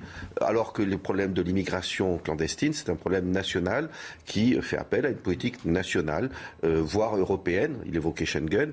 Oui, ça c'est un vrai débat. Comment l'Europe se protège de l'immigration clandestine Mais c'est pas en permettant à une mairie de virer euh, des gens installés abusivement sur son territoire, bah, ils vont aller dans la mairie d'à côté. Oui, parce qu'on va avoir très vite euh, des, situations très différentes selon les mairies. On en parle déjà à Lyon avec Grégory Doucet, mais même sans parler de ça, euh, on va avoir des maires qui vont se retrouver avec tous les délinquants qui seront expulsés ailleurs, qui vont arriver chez eux. En fait, à l'échelle du territoire national, ça ne peut pas fonctionner. Non, parce qu'ils n'auront pas les moyens de faire face, de, de gérer. Et puis, on, tout le monde va se refiler la patate chaude, en quelque sorte. Donc, ce n'est pas gérable. il faut quand même rappeler que la dernière loi euh, sur la sécurité globale a quand même augmenté le, les attributions euh, des polices municipales. Ils peuvent notamment, pour sécuriser certains lieux euh, culturels, festifs, sportifs, ils peuvent faire des, des, des, fouilles de bagages, des fouilles visuelles, des palpations, ce qu'ils ne pouvaient pas faire avant.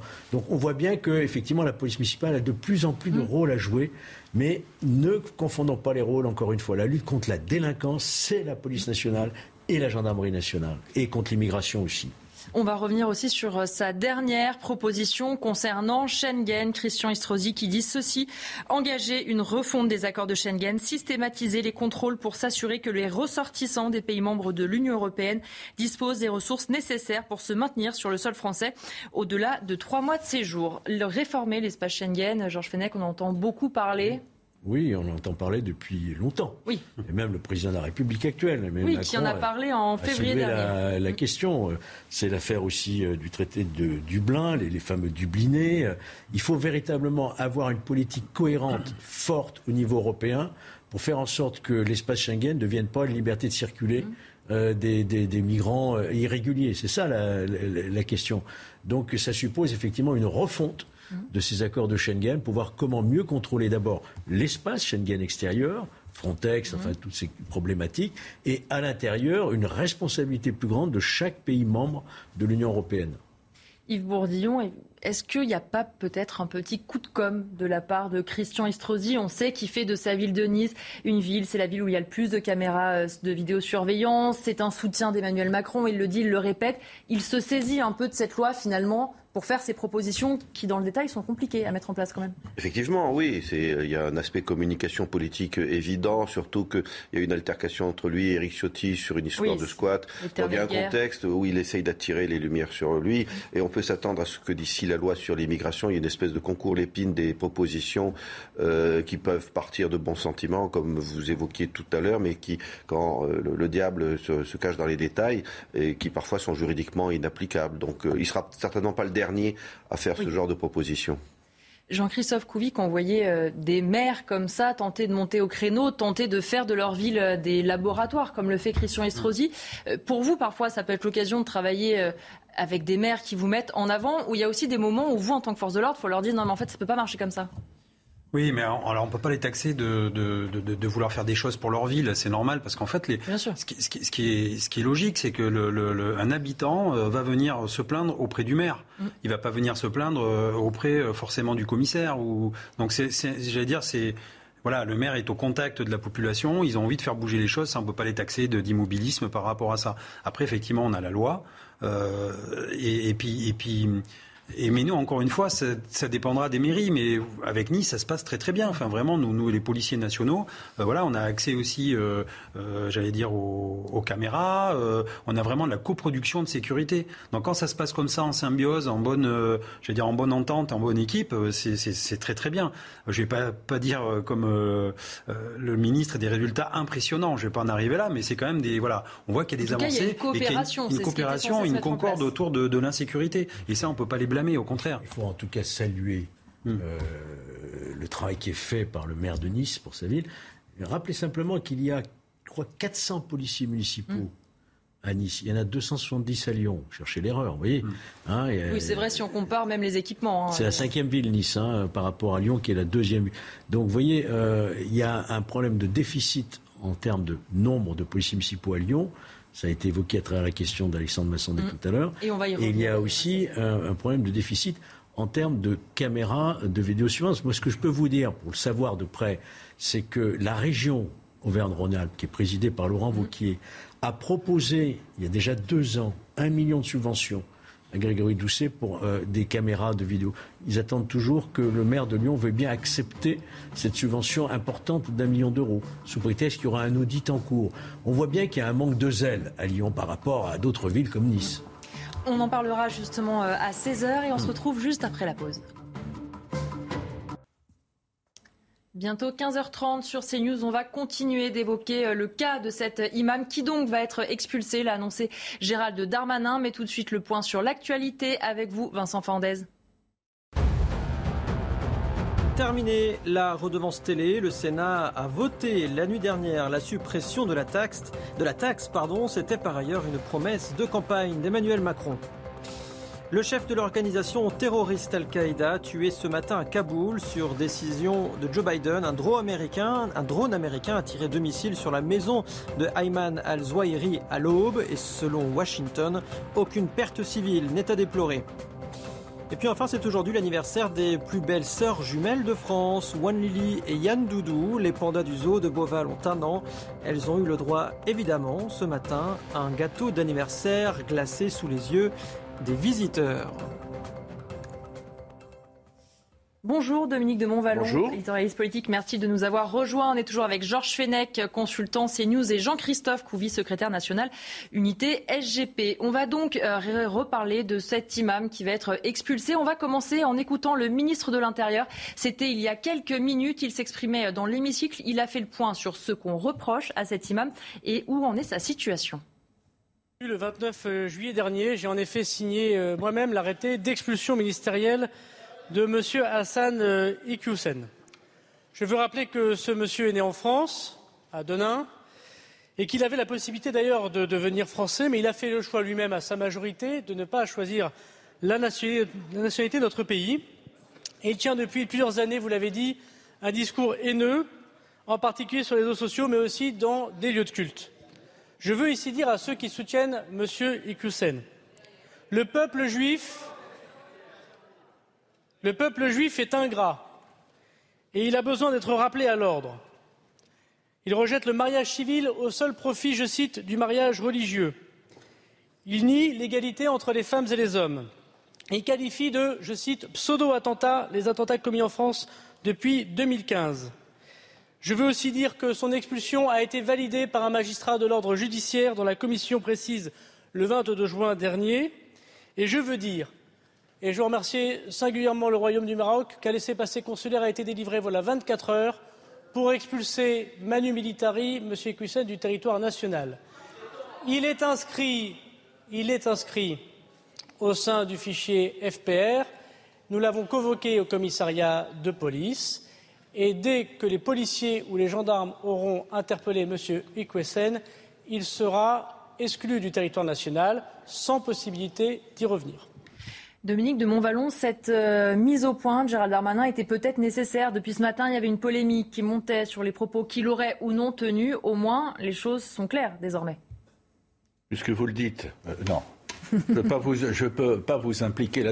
Oui, euh, c'était nécessaire de le dire parce que il a bien de la chance, cet imam, de ne pas avoir été expulsé depuis euh, quelques années. Hein, car c'est une partie des propos qui sont évoqués et qui lui sont légitimement reprochés ne datent pas, certains sont récents, mais d'autres ne datent pas d'avant-hier. mais de, remontent à 2004.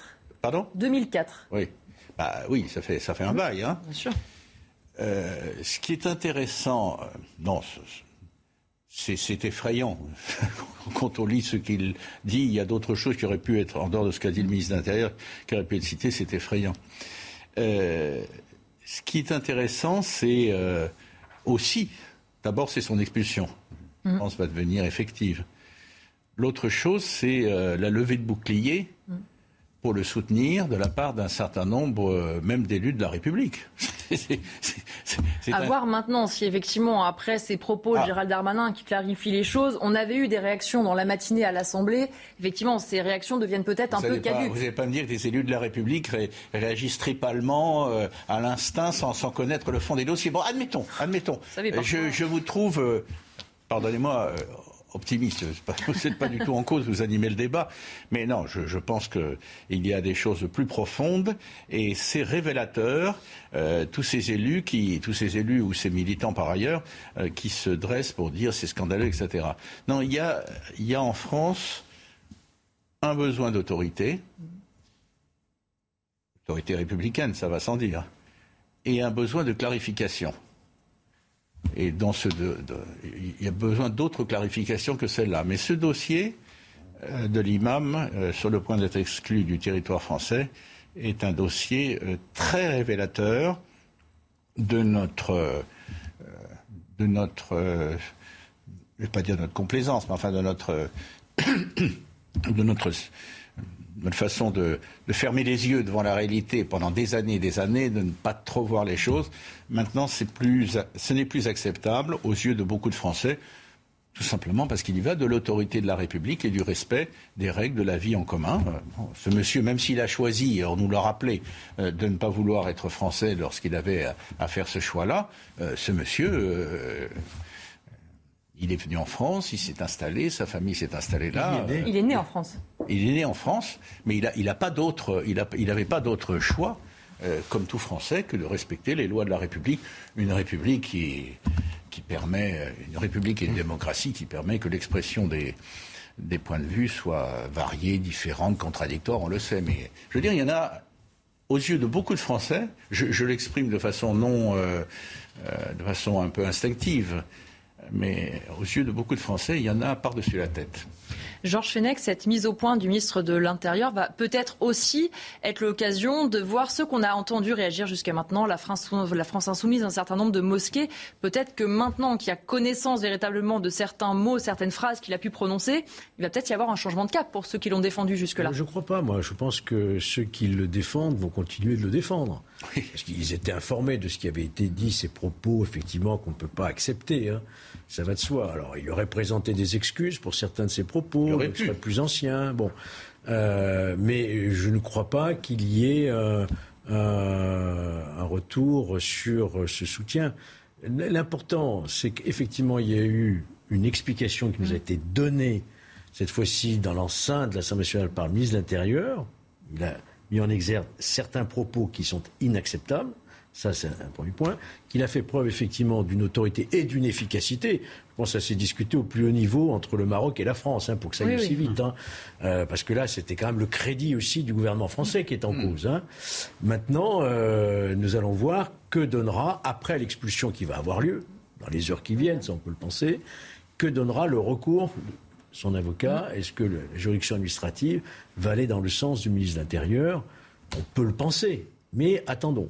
Mais c'est déjà quelque chose que le recours euh, tout à fait normal. n'est pas suspensif. En démocratie, ne soit pas suspensif et que. Parce qu'il y a urgence, parce qu'il y a une véritable. Il en, connaîtra l'issue euh, depuis le Maroc.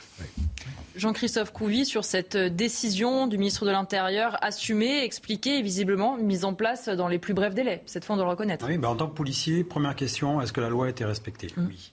La loi est respectée. Cet homme a des droits. Maintenant, effectivement, il faut qu'on lutte contre une idéologie parce qu'on se rend compte, nous, policiers, encore une fois, je, vous l'ai dit tout à l'heure, mais c'est vrai, on fait remonter des informations.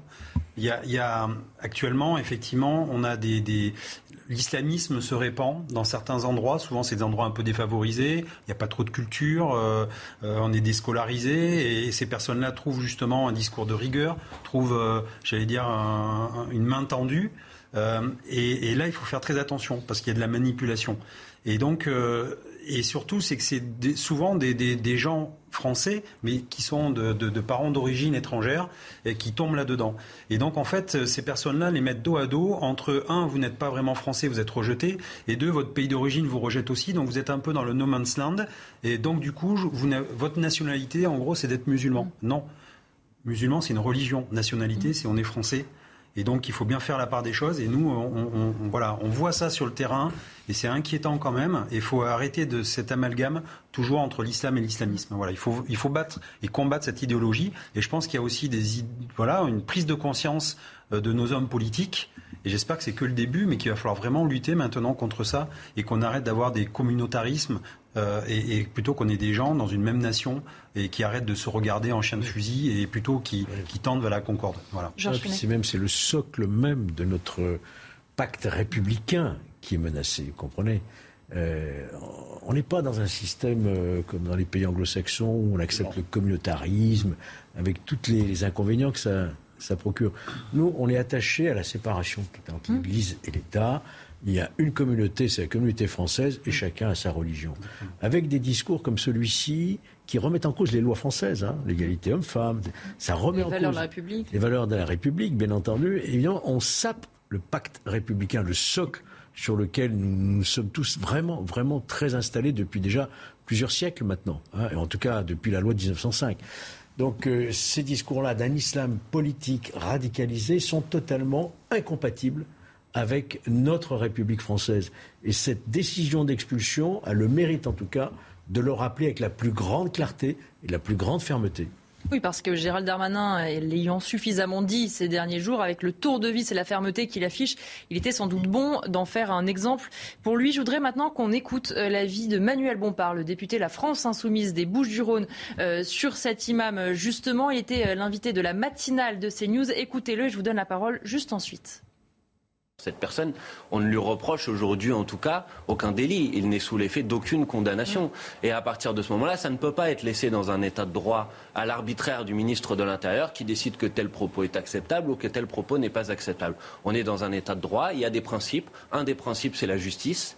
Si cette personne a fait des choses qui sont contraires aux lois de la République, elle doit être traduite devant la justice. Si ce n'est pas le cas, elle ne doit pas être traduite devant les lois de la justice. Point. Parce que sinon, on accepte que c'est l'arbitraire, le fait du prince, le ministre de l'Intérieur, qui décide que telle personne n'a pas sa place sur le territoire national et telle personne a sa place.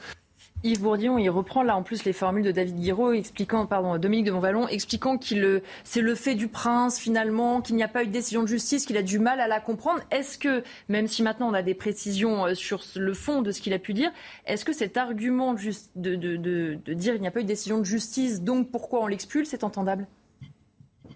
Par moi, non.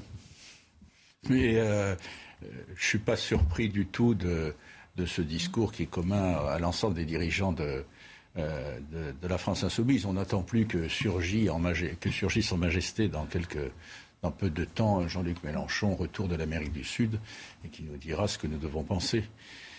Non, ce qui est frappant dans les propos de Manuel Bompard, qui, est tout sauf un sot, donc il nous prend pour des sots, c'est qu'il euh, ne s'exprime pas sur le fond. On ne reproche pas, à l'imam en question d'avoir volé, violé, je pas quoi, euh, fracturé une banque ou je ne sais quoi, etc. C'est, n'est pas du tout ça le problème. On lui reproche de ne pas respecter, et, et en plus imam, de ne pas respecter les lois communes à tous. Ce n'est pas dirigé contre une religion, contre qui que ce soit, les lois de, de la vie en commun dans un État républicain et dans lequel chacun peut effectivement, comme vous le disiez notamment tout à l'heure, peut euh, vivre sa foi comme il l'entend. Il n'y a aucun problème. À commencer, si je puis dire, dans le contexte actuel, on va dire à commencer par les musulmans. mais pas seulement eux, mais eux, eux au moins autant que d'autres.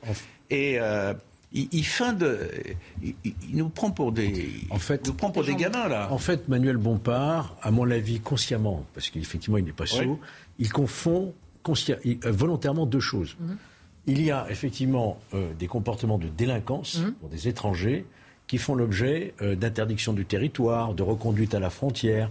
C'est la question des délinquants étrangers. Voilà. Ça, c'est pas ça qui est en cause. Il confond avec une expulsion de nature purement administrative qui consiste pour le ministre à dire cet individu étranger en France est une menace pour le maintien de l'ordre public. Et donc je l'expulse. Il n'y a pas besoin d'avoir de condamnation pénale pour expulser sur ce plan-là.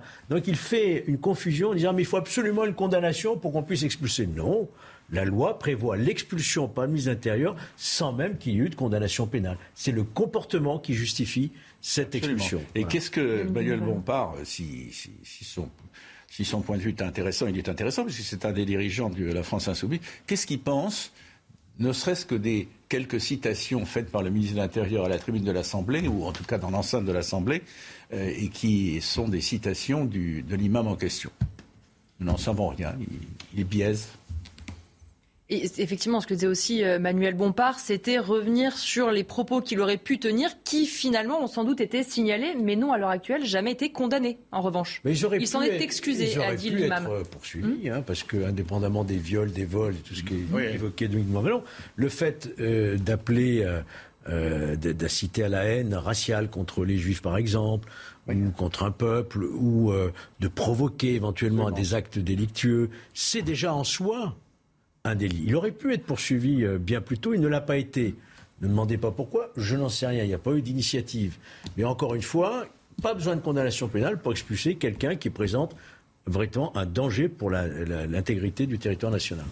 Dominique de Montvalon, est-ce que vous regrettez un peu cette polémique qui montait ce, matin? C'est-à-dire que Gérald Darmanin annonce cette, cette décision et une partie de l'extrême gauche, David Guiraud en premier, qui monte au créneau en expliquant que de fait, cette décision, c'est le fait du prince. David Guiraud qui explique aussi euh, qu'il pense que Gérald Darmanin, en ce moment, n'est pas assez médiatisé puisqu'on parle du pouvoir d'achat et donc qui fait un coup de com' sur cette expulsion. ce sont ces mots. Hein. Ce dernier argument, ça n'engage que moi, je le trouve ridicule. Non, sur le fond, euh, je, ne regrette pas, je sais pas ce que vous disiez, cette polémique ou en tout cas que, l'affrontement ait lieu. D'abord, ça ne me surprend pas. Deuxièmement, ça, je trouve ça assez normal.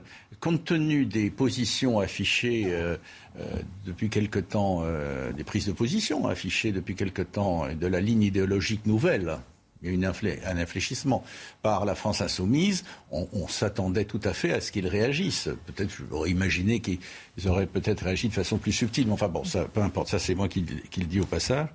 Euh, donc ça me paraît normal. Mais on est, en démocratie. Les Français jugent.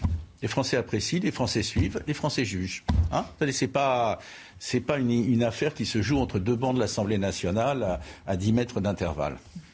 Et on reviendra à ne pas en douter dans les prochaines éditions et les prochains jours sur euh, cette affaire, puisqu'il va falloir voir effectivement, effectivement maintenant, même si les choses semblent s'accélérer, ce qu'il va en être réellement de l'expulsion euh, de cet euh, imam. On se retrouve dans un instant, juste après la pause, et on va notamment parler de la situation à Lyon. D'un côté, cette guerre entre Gérald Darmanin et le maire de la ville, et puis désormais, vous allez l'entendre, FO, police municipale, qui monte au créneau et qui regrette que Grégory Doucet refuse de les recevoir. Quasiment à 16h, nous sommes toujours ensemble dans la belle équipe sur CNews. Tout de suite, on fait le point sur l'actualité avec Vincent Fandez. Et à la une, cette pétition pour soutenir un imam du nord de la France. L'homme est menacé d'expulsion car selon Gérald Darmanin, il tiendrait un discours haineux à l'encontre des valeurs du pays, contraire aux principes de laïcité et d'égalité entre les femmes et les hommes. Près de 20 000 signatures ont été recueillies. Gérald Darmanin s'est exprimé à ce sujet à l'Assemblée. Je veux ici dire à ceux qui soutiennent M. Iqiyoussen, le peuple juif, le peuple juif est ingrat et il a besoin d'être rappelé à l'ordre. Il rejette le mariage civil au seul profit, je cite, du mariage religieux. Il nie l'égalité entre les femmes et les hommes. Il qualifie de, je cite, pseudo-attentats les attentats commis en France depuis 2015. Il est inscrit au sein du fichier FPR nous l'avons convoqué au commissariat de police et dès que les policiers ou les gendarmes auront interpellé M. Ikwesen, il sera exclus du territoire national sans possibilité d'y revenir. La canicule s'installe progressivement en France. Cinq départements sont placés en vigilance orange. La chaleur devrait se propager vers le nord du pays aujourd'hui avec un pic prévu demain et des températures attendues entre 34 et 38 degrés. La hausse des prix en France touche aussi les produits vendus en pharmacie. Le lait infantile ou les couches pour bébés sont concernés. Le prix des couches, justement, a doublé en deux ans seulement. Les pharmaciens tirent la sonnette d'alarme et craignent que les personnes les plus modestes refusent d'acheter certains produits pourtant essentiels à leur santé. Et puis enfin, les bijoux d'Elvis Presley aux enchères. 200 pièces, dont des bagues en or, incrustées de pierres précieuses ou des boutons de manchette, sont à vendre autant d'objets qui avaient disparu pendant près de 50 ans.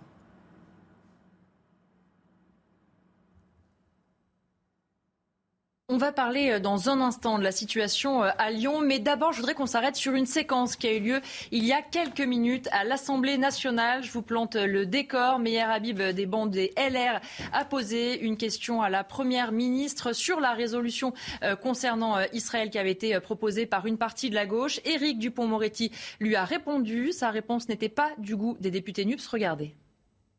L'apartheid, les mots que vous avez choisis pour commenter le discours du président de la République. Ces mots-là vous collent à la peau. L'extrême droite maintenant, que l'on ne peut pas oublier, le point de détail de l'histoire du père fondateur, les 17 ou 18 condamnations, mais il est vrai que la justice est laxiste. Et puis, où sont passés Lousteau? Où sont passés Lousteau, Châtillon, Pénac, Soral, Dieudonné, Saquenel? Où sont-ils cachés dans votre campagne électorale? Voilà la réalité. Et puis il y a tous les autres, tous les démocrates. Mes chers collègues, Mes chers collègues, je vous demande de retrouver votre calme. La parole est à... S'il vous plaît. Madame Anne, s'il vous plaît. Dominique de Montvalon, on vient de voir cette dernière image, les bancs de l'hémicycle. La NUPS a quitté tout bonnement et simplement l'hémicycle pour contester ce qu'a dit euh, Éric Dupont-Moretti. Nouveau coup d'éclat euh, de la part de l'extrême gauche? Nouveau coup d'éclat, on peut le présenter comme ça, euh, signe d'une tension qui se maintient et même s'accentue euh, politiquement et, dans le cas précis dans l'enceinte de, euh, de l'Assemblée nationale. Il y, a, de la part de, la enfin singulièrement de la part de la France insoumise, une radicalisation de leur démarche qui demandera des explications. Euh, alors ils s'indignent, euh, ils s'en vont tous à la queue leu comme ça, et considérant qu'on les a offensés, qu'on a, qu'on, a déformé et trahi leurs paroles, c'est à peu près ce qu'ils veulent dire, si j'ai bien compris, euh, on aimerait que les choses soient plus près des faits et des mots. parce que je, reste sur l'essentiel, parce qu'après, ce que je tiens pour l'essentiel, parce qu'après le garde des Sceaux, a voulu dans une sorte, enfin dans l'extrait mm. qu'on vient de voir, dans une sorte de vrai faux équilibre, mm. euh, rappeler euh, euh, des choses anciennes, réelles d'ailleurs, du temps de Jean-Marie Le Pen et tout. C'est pas ça, le, c'est pas pour ça qu'ils sont sortis. Hein. Et il, y a, on ne joue pas avec l'antisémitisme. C'est pas un sujet sérieux, c'est un sujet extrêmement grave. Et donc, au minimum, la France insoumise doit considérer au minimum, je, suis entre guillemets, mais, mais c'est pas drôle, donc euh, j'hésite à le dire, je vais le dire comme ça, euh, je suis généreux. Au minimum, ils se sont exprimés de telle façon depuis quelque temps, dans leurs paroles, dans leurs écrits, dans leur comportement, que le doute s'est emparé d'un certain nombre de démocrates et de républicains, qui sont les plus nombreux, heureusement. Qu'est-ce qu'ils cherchent? Quelle, est cette inflexion de stratégie? Où, vont-ils? On ne joue pas avec l'antisémitisme. Ou avec. Euh, euh, c'est un combat, c'est un combat républicain. Autrefois, il n'y avait aucun doute sur ce qui se passait à la gauche de l'Assemblée en la matière. depuis quelque temps, on est dans la perplexité croissante, c'est grave. Depuis euh, ce moment-là qu'on vient de, voir, les députés euh, de la NUPS ont repris place euh, dans l'hémicycle. Georges Fenech, cette séquence que vous venez de voir, elle vous interpelle. Ils ne supportent pas d'entendre Éric Dupont-Moretti s'attaquer à eux pour des termes qu'ils ont quand même eux-mêmes utilisés. Oui, mais aussi c'était comme c'est un classique hein, qu'un groupe quitte l'hémicycle, mm. ensuite revienne pour manifester. J'ai déjà vécu plusieurs fois. Hein, vous, vous êtes déjà parti vous-même? Oui, ça m'est déjà arrivé. Bon, c'est pas toujours pour les mêmes hmm. raisons, quand même. Non, bah, c'était moi pour des bonnes raisons. Voilà. Bien sûr. Non, c'est un grand classique. Moi, moi, ce qui me gêne un petit peu, quand même, euh, sur le fond, je suis d'accord, hein, hmm. c'est grave, c'est un vrai sujet. Mais euh, je ne crois pas que ce soit vraiment dans le rôle du garde des Sceaux euh, de faire de la politique à ce niveau-là. Mmh. on attend du garde des Sceaux, euh, des lois, que la justice fonctionne. Je suis pas certain qu'en rajoutant de l'huile sur le feu comme ça, en parlant de Dieu donné, etc., c'est vraiment le rôle du garde des Sceaux. Ça crée de la confusion. Ça crée de la confusion, voilà. On aurait pu imaginer la mmh. première ministre s'exprimant sur un sujet pareil. Voilà, plutôt que le garde des Sceaux, voilà. On va maintenant clore cette séquence et s'intéresser à ce qui se passe à Lyon. Alors vous l'avez sans doute suivi ce week-end, la guerre qui oppose Gérald Darmanin et Grégory Doucet, le maire de Lyon, qui n'est pas venu accueillir le ministre de l'Intérieur alors qu'il était en déplacement euh, à Lyon euh, samedi. Alors depuis, la saga euh, continue, si je puis m'exprimer ainsi. Gérald Darmanin lui a écrit hier. On parlera de cette lettre dans un instant. Et puis, ceux qui sont exprimés dans la journée, c'est les policiers municipaux eux-mêmes. Le le syndicat FO Police Municipale qui dit ceci sur les réseaux sociaux. Merci, monsieur le ministre, de votre soutien. Le maire refusant obstinément de recevoir l'intersyndicale de la police municipale. Nous aimerions être présents le 5 septembre pour faire entendre notre voix. Nous voulons servir et protéger. Avant de rejoindre l'un de ces euh, syndicalistes, d'abord, Jean-Christophe Couvi, on est dans une situation où donc la police municipale doit se fendre d'un tweet s'appuyant sur le ministre de l'Intérieur pour espérer rencontrer son maire? Bah oui, c'est dramatique parce que parce que justement ils sont au service de la mairie, mais aussi au service des citoyens, et ça fait depuis euh, depuis plus d'un an donc euh, qu'ils essaient de voir leur leur patron, le maire. Donc c'est un piètre dialogue social. Euh, on voit bien qu'il y a de la souffrance au travail aussi. ils essaient de l'exprimer. Ils avaient même contracté un CHSCT. Euh, voilà, donc euh, on, voit bien que, encore une fois, on fait fi du dialogue social, des corps intermédiaires. Euh, bizarre, voilà. Et il manque une centaine de, mais mon collègue, je pense, de FO le dira, il manque mhm. une centaine de, de, policiers municipaux sur Lyon pour avoir au moins un rythme de travail soutenu et de pouvoir aider les, citoyens. Et nous, on a besoin de cette, de, de, cette police municipale, encore une fois, de cette coproduction de sécurité. Et il faut que, que, que voilà, qu'on qu'on s'implante avec eux, qu'on travaille de, concert. Et on voit bien que là, c'est complètement déséquilibré. On va rejoindre effectivement Bertrand. Bonjour, vous êtes délégué syndical FO, police municipale de la ville de Lyon. On vient de faire euh, lecture hein, du, tweet que vous avez fait sur les réseaux euh, sociaux. Ce qu'on comprend donc, c'est que vous avez demandé à plusieurs reprises sans doute des rendez-vous au maire de la ville et que pour l'instant, vous n'avez pas toujours, vous n'avez toujours pas été reçu. Oui, bonjour, bonjour euh, et merci de votre invitation. Euh, effectivement, euh, on demande systématiquement dans nos tracts, hein, qui sont nombreux, qui restent systématiquement lettres mortes, alors qu'on s'adresse directement au maire. On, a beaucoup d'interpellations à lui faire et ça fait plus d'un an qu'on n'obtient pas cette rencontre tant désirée. Et pourtant, comme le disait mon, collègue, hein, que je salue, il y a un véritable continuum de sécurité à assurer. Et nous, sur les effectifs, il y a une véritable guerre des chiffres. Euh, il y a beaucoup de communication euh, par biais de tweets, de réseaux sociaux euh, de la mairie. il y a des recrutements, mais on oublie de dire qu'il y a quasiment autant de départs. et ça, c'est symptomatique. Un tel turnover dans une police municipale, il faut commencer à se poser les bonnes questions. Il y a eu des négociations très dures sur l'attractivité de la police municipale à la ville de Lyon. Euh, on n'a absolument pas été satisfait par ces négociations et depuis, euh, il y a une politique de la chaise vide à laquelle on se heurte et on remercie euh, tous les acteurs de, la société, hein, le ministre de l'Intérieur, la région. Il y a des mains tendues qui sont faites au maire de Lyon qui, pour l'instant, se, refusent. on ne sait pas pourquoi. nous, on tend la main, toujours. on a des choses à demander, des choses à dire, et on veut protéger et servir.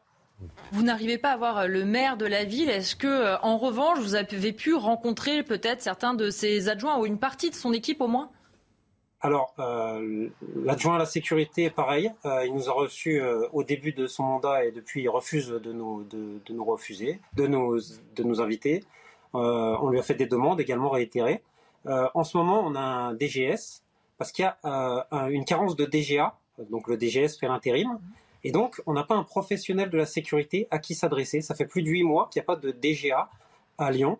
Euh, on attend avec impatience euh, que soit nommé euh, le nouveau DGA et on espère qu'il sera issu des forces de l'ordre euh, parce que il faut euh, il faut négocier avec les DDSP de la police nationale. Il faut quelqu'un qui connaisse le métier, qui, qui, qui sache de quoi on parle quand on lui parle d'interpellation, euh, rôle de la police municipale, parce qu'on essaye aussi euh, de, de rabattre sur l'État euh, les compétences du policier municipal. Alors il faut savoir qu'il y a, un, il y a notre notre profession, elle est encadrée en fait, Euh, et on a tout à fait euh, vocation à interpeller, à faire de la sécurisation. La proximité, euh, c'est juste une notion d'être présent sur le terrain et disponible. Ça, euh, je crois que bon, on nous en fait l'injonction souvent, mais en fait c'est le propre d'un policier. Il est sur la voie publique. Euh, maintenant, encore faut-il euh, assurer autre chose que de la proximité euh, et de l'efficience euh, sur, sur tout ce qui est problème de délinquance. Et à Gabriel Péry notamment, mais il n'y a pas que Gabriel Dans le Péry. quartier vous de la Guillotière, donc. vous- Mais vous avez dans le quartier de la Guillotière également, il y a la place Mazagran qui est catastrophique. Vous avez Jean Massé. Vous avez le centre-ville lui-même euh, dans les horaires de soirée qu'on assure hein, jusqu'à 2h30 du matin à partir du jeudi. Euh, la police municipale de Lyon, elle est en surchauffe. Il y a beaucoup, beaucoup de blessés parce qu'elle fait, comme tous nos collègues euh, de la France entière, elle est, elle est victime euh, de d'agressions de plus en plus décomplexées qui sont parfois euh, pas pas dénoncées euh, avec la force qu'elles de- qu'elles devraient l'être. On a on est critiqué énormément. euh, Et la mairie ne vous soutient pas dans ces cas-là, quand par exemple vous, vous vivez des agressions, des menaces, des insultes. Même dans ces cas-là, vous n'avez pas de réponse, de soutien de la part de la mairie? Si, si, il y a, il y a des, des tweets systématiques d'indignation. Euh, les, les agents blessés sont contactés. euh, il n'y a, pas un laisser-aller total. Les agents, le, le maire, il prend son téléphone, il les appelle, il n'y a pas de problème. Mais il doit voir qu'il les appelle souvent. Donc il y a, vraiment un problème. Et pareil, de reléguer toujours euh, à, l'État la responsabilité de la sécurité publique. Euh, nous, euh, il y a un CSI, hein, un code de la sécurité intérieure. Très souvent sur les plateaux de télévision euh, au national, on, on- délègue la, police municipale à des missions de proximité qu'on n'arrive pas tout à fait à définir. Partout en France, vous avez des policiers municipaux qui interpellent, et dans les grandes villes de France comme Lyon, on interpelle énormément, et on interpelle sur des faits graves. Euh, donc on aimerait déjà euh, qu'il y ait un peu moins de, bêtises qui soient dites sur notre profession, de dire que interpeller, c'est pas le rôle de la police municipale, ça on l'entend très souvent et ça, devient insupportable. On s'est professionnalisé depuis 1999, ça fait un petit peu de, temps. On a des gens euh, dans, nos corps qui sont issus de la police nationale, de l'armée, de la gendarmerie, donc on a un vivier de compétences qui est énorme. Et on, entend vraiment que notre travail soit respecté, qu'on nous laisse le faire. Et, et à Lyon, il y a, il y a vraiment euh, urgence en la matière. Et il faut que tout le monde travaille dans le même sens. Euh, il faut protéger les Lyonnais. C'est urgent. Je vais laisser euh, Georges Fenech, qui est en plateau euh, avec moi, vous s'adresser à vous. Il a une question pour vous.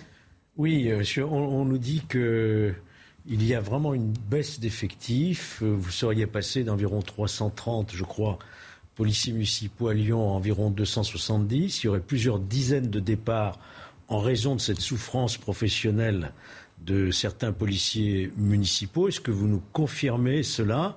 Et au fond, ce qu'on aimerait comprendre, c'est qu'est-ce qui se passe à Lyon quoi? Pourquoi cette situation à l'égard de la police municipale? Qu'est-ce qui fait qu'il y a euh, un, désintérêt, selon vous, de la part de, des édiles lyonnais par rapport à cette fonction essentielle qui est la vôtre? Alors, il y a une euh, très grosse euh, négociation sur l'attractivité à la police municipale de Lyon, dans laquelle les syndicats ont dû s'imposer. Euh, il y a eu des tractations, il y a eu des propositions, ça a duré longtemps.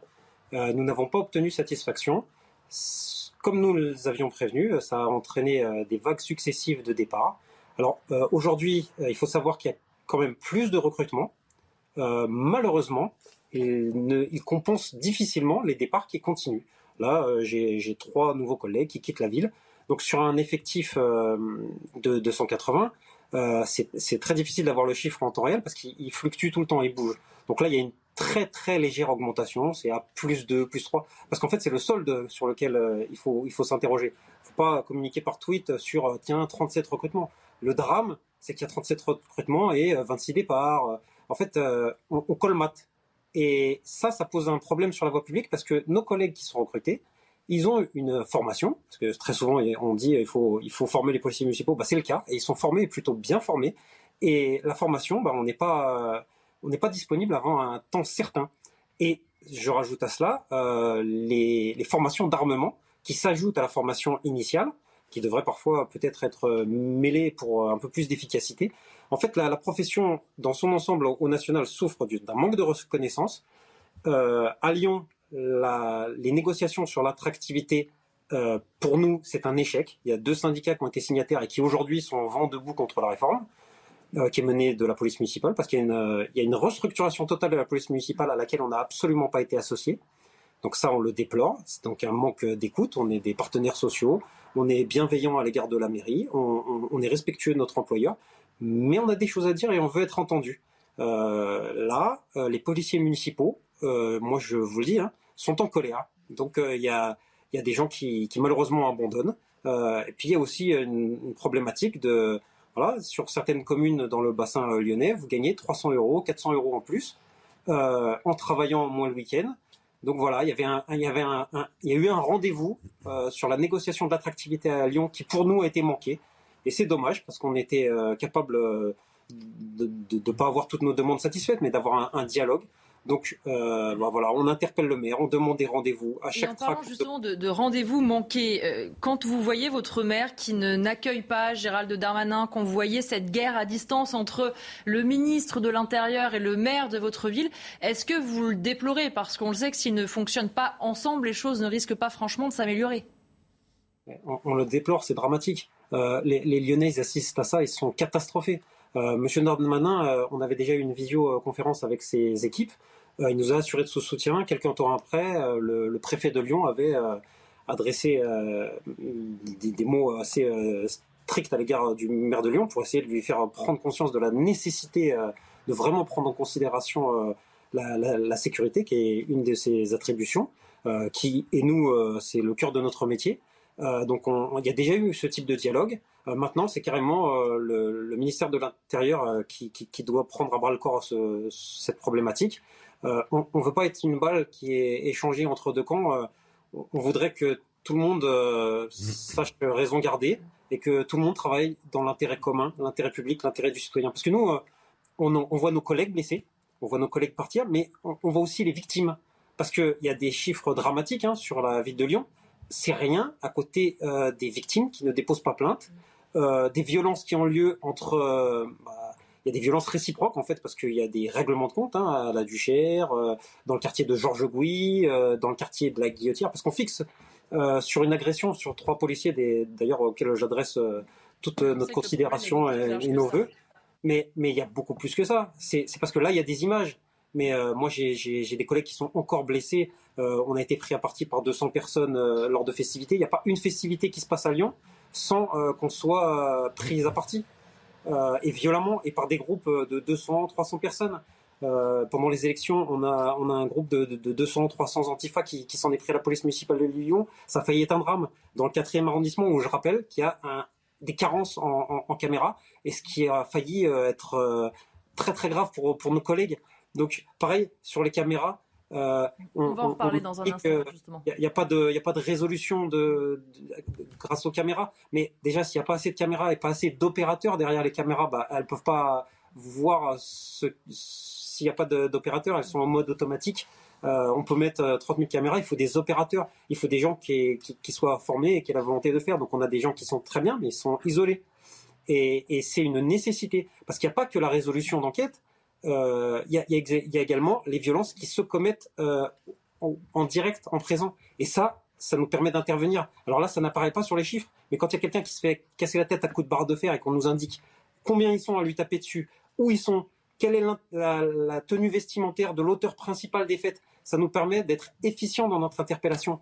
Et, alors malheureusement, euh, ça, ça se voit, voilà, on voit qu'il y a des problèmes. Mais c'est pas en mettant la poussière sous le tapis qu'on règle la délinquance. C'est il faut affronter les choses, il faut voir les choses, savoir nommer, euh, c'est pas des jeunes. Les jeunes, euh, moi j'en reconnais, j'en vois au sport. Euh, un, un, jeune, c'est pas un délinquant. C'est des délinquants qui nous posent problème. Merci beaucoup en tout cas, Bertrand. Je vous coupe parce qu'il faut qu'on continue quand même le, le, débat avec mes invités en plateau. Merci beaucoup d'avoir été avec nous depuis, depuis Lyon. Et justement, je voulais qu'on revienne aussi sur cette passe d'armes entre Gérald Darmanin et Grégory Doucet. Gérald Darmanin qui donc a écrit au maire de la ville pour dire notamment ceci, au-delà des querelles politiciennes qui n'intéressent personne. je pense qu'il est temps que vous renouiez le dialogue avec les habitants et les policiers de la République afin d'améliorer le quotidien des riverains et des commerçants. Euh, on le voit, Georges Fenech, il y a quand même une guerre entre les deux hommes qui s'installe, une guerre d'ego peut-être qui n'est pas très saine pour la ville. C'est pas la première fois. Euh, souvenez-vous, euh, c'est toujours des maires écologistes. Je remarque, il y avait eu ces mêmes problèmes à Grenoble. vous vous mmh, souvenez Gérald Darmanin et, Cédric Piolle, c'est ça Éric Piolle. Éric Piolle. Bon, euh, là, c'est avec le maire de Lyon, donc il y a un problème manifestement avec les maires écologistes qui ne considèrent pas peut-être la sécurité dans leur ville commune de leur priorité. On voit bien ce qui se passe, hein. euh, mais ça n'est pas acceptable. Euh, quand on est maire, même si on ne partage pas l'opinion politique du ministre de l'Intérieur, il y a des usages républicains, on accueille le ministre et on discute et on dialogue aussi avec le ministre. Et là, on a bien vu que le maire n'était pas là au moment de la visite du, ministre de l'Intérieur. Il faut que, comme l'a très bien dit ce syndicaliste, il faut que la raison l'emporte et que le dialogue soit rétabli dans l'intérêt des Lyonnais. Gérald Darmanin, justement, euh, s'en est expliqué à l'Assemblée euh, nationale. Il était interrogé par Alexandre Vincent c'est un député Les Républicains euh, du département du Rhône. Écoutez le ministre de l'Intérieur. J'ai fait des annonces euh, à la demande de la Première ministre et du Président de, la République. Le deuxième centre de rétention euh, ouvert, 200 policiers supplémentaires de la PAF dès le mois de janvier prochain.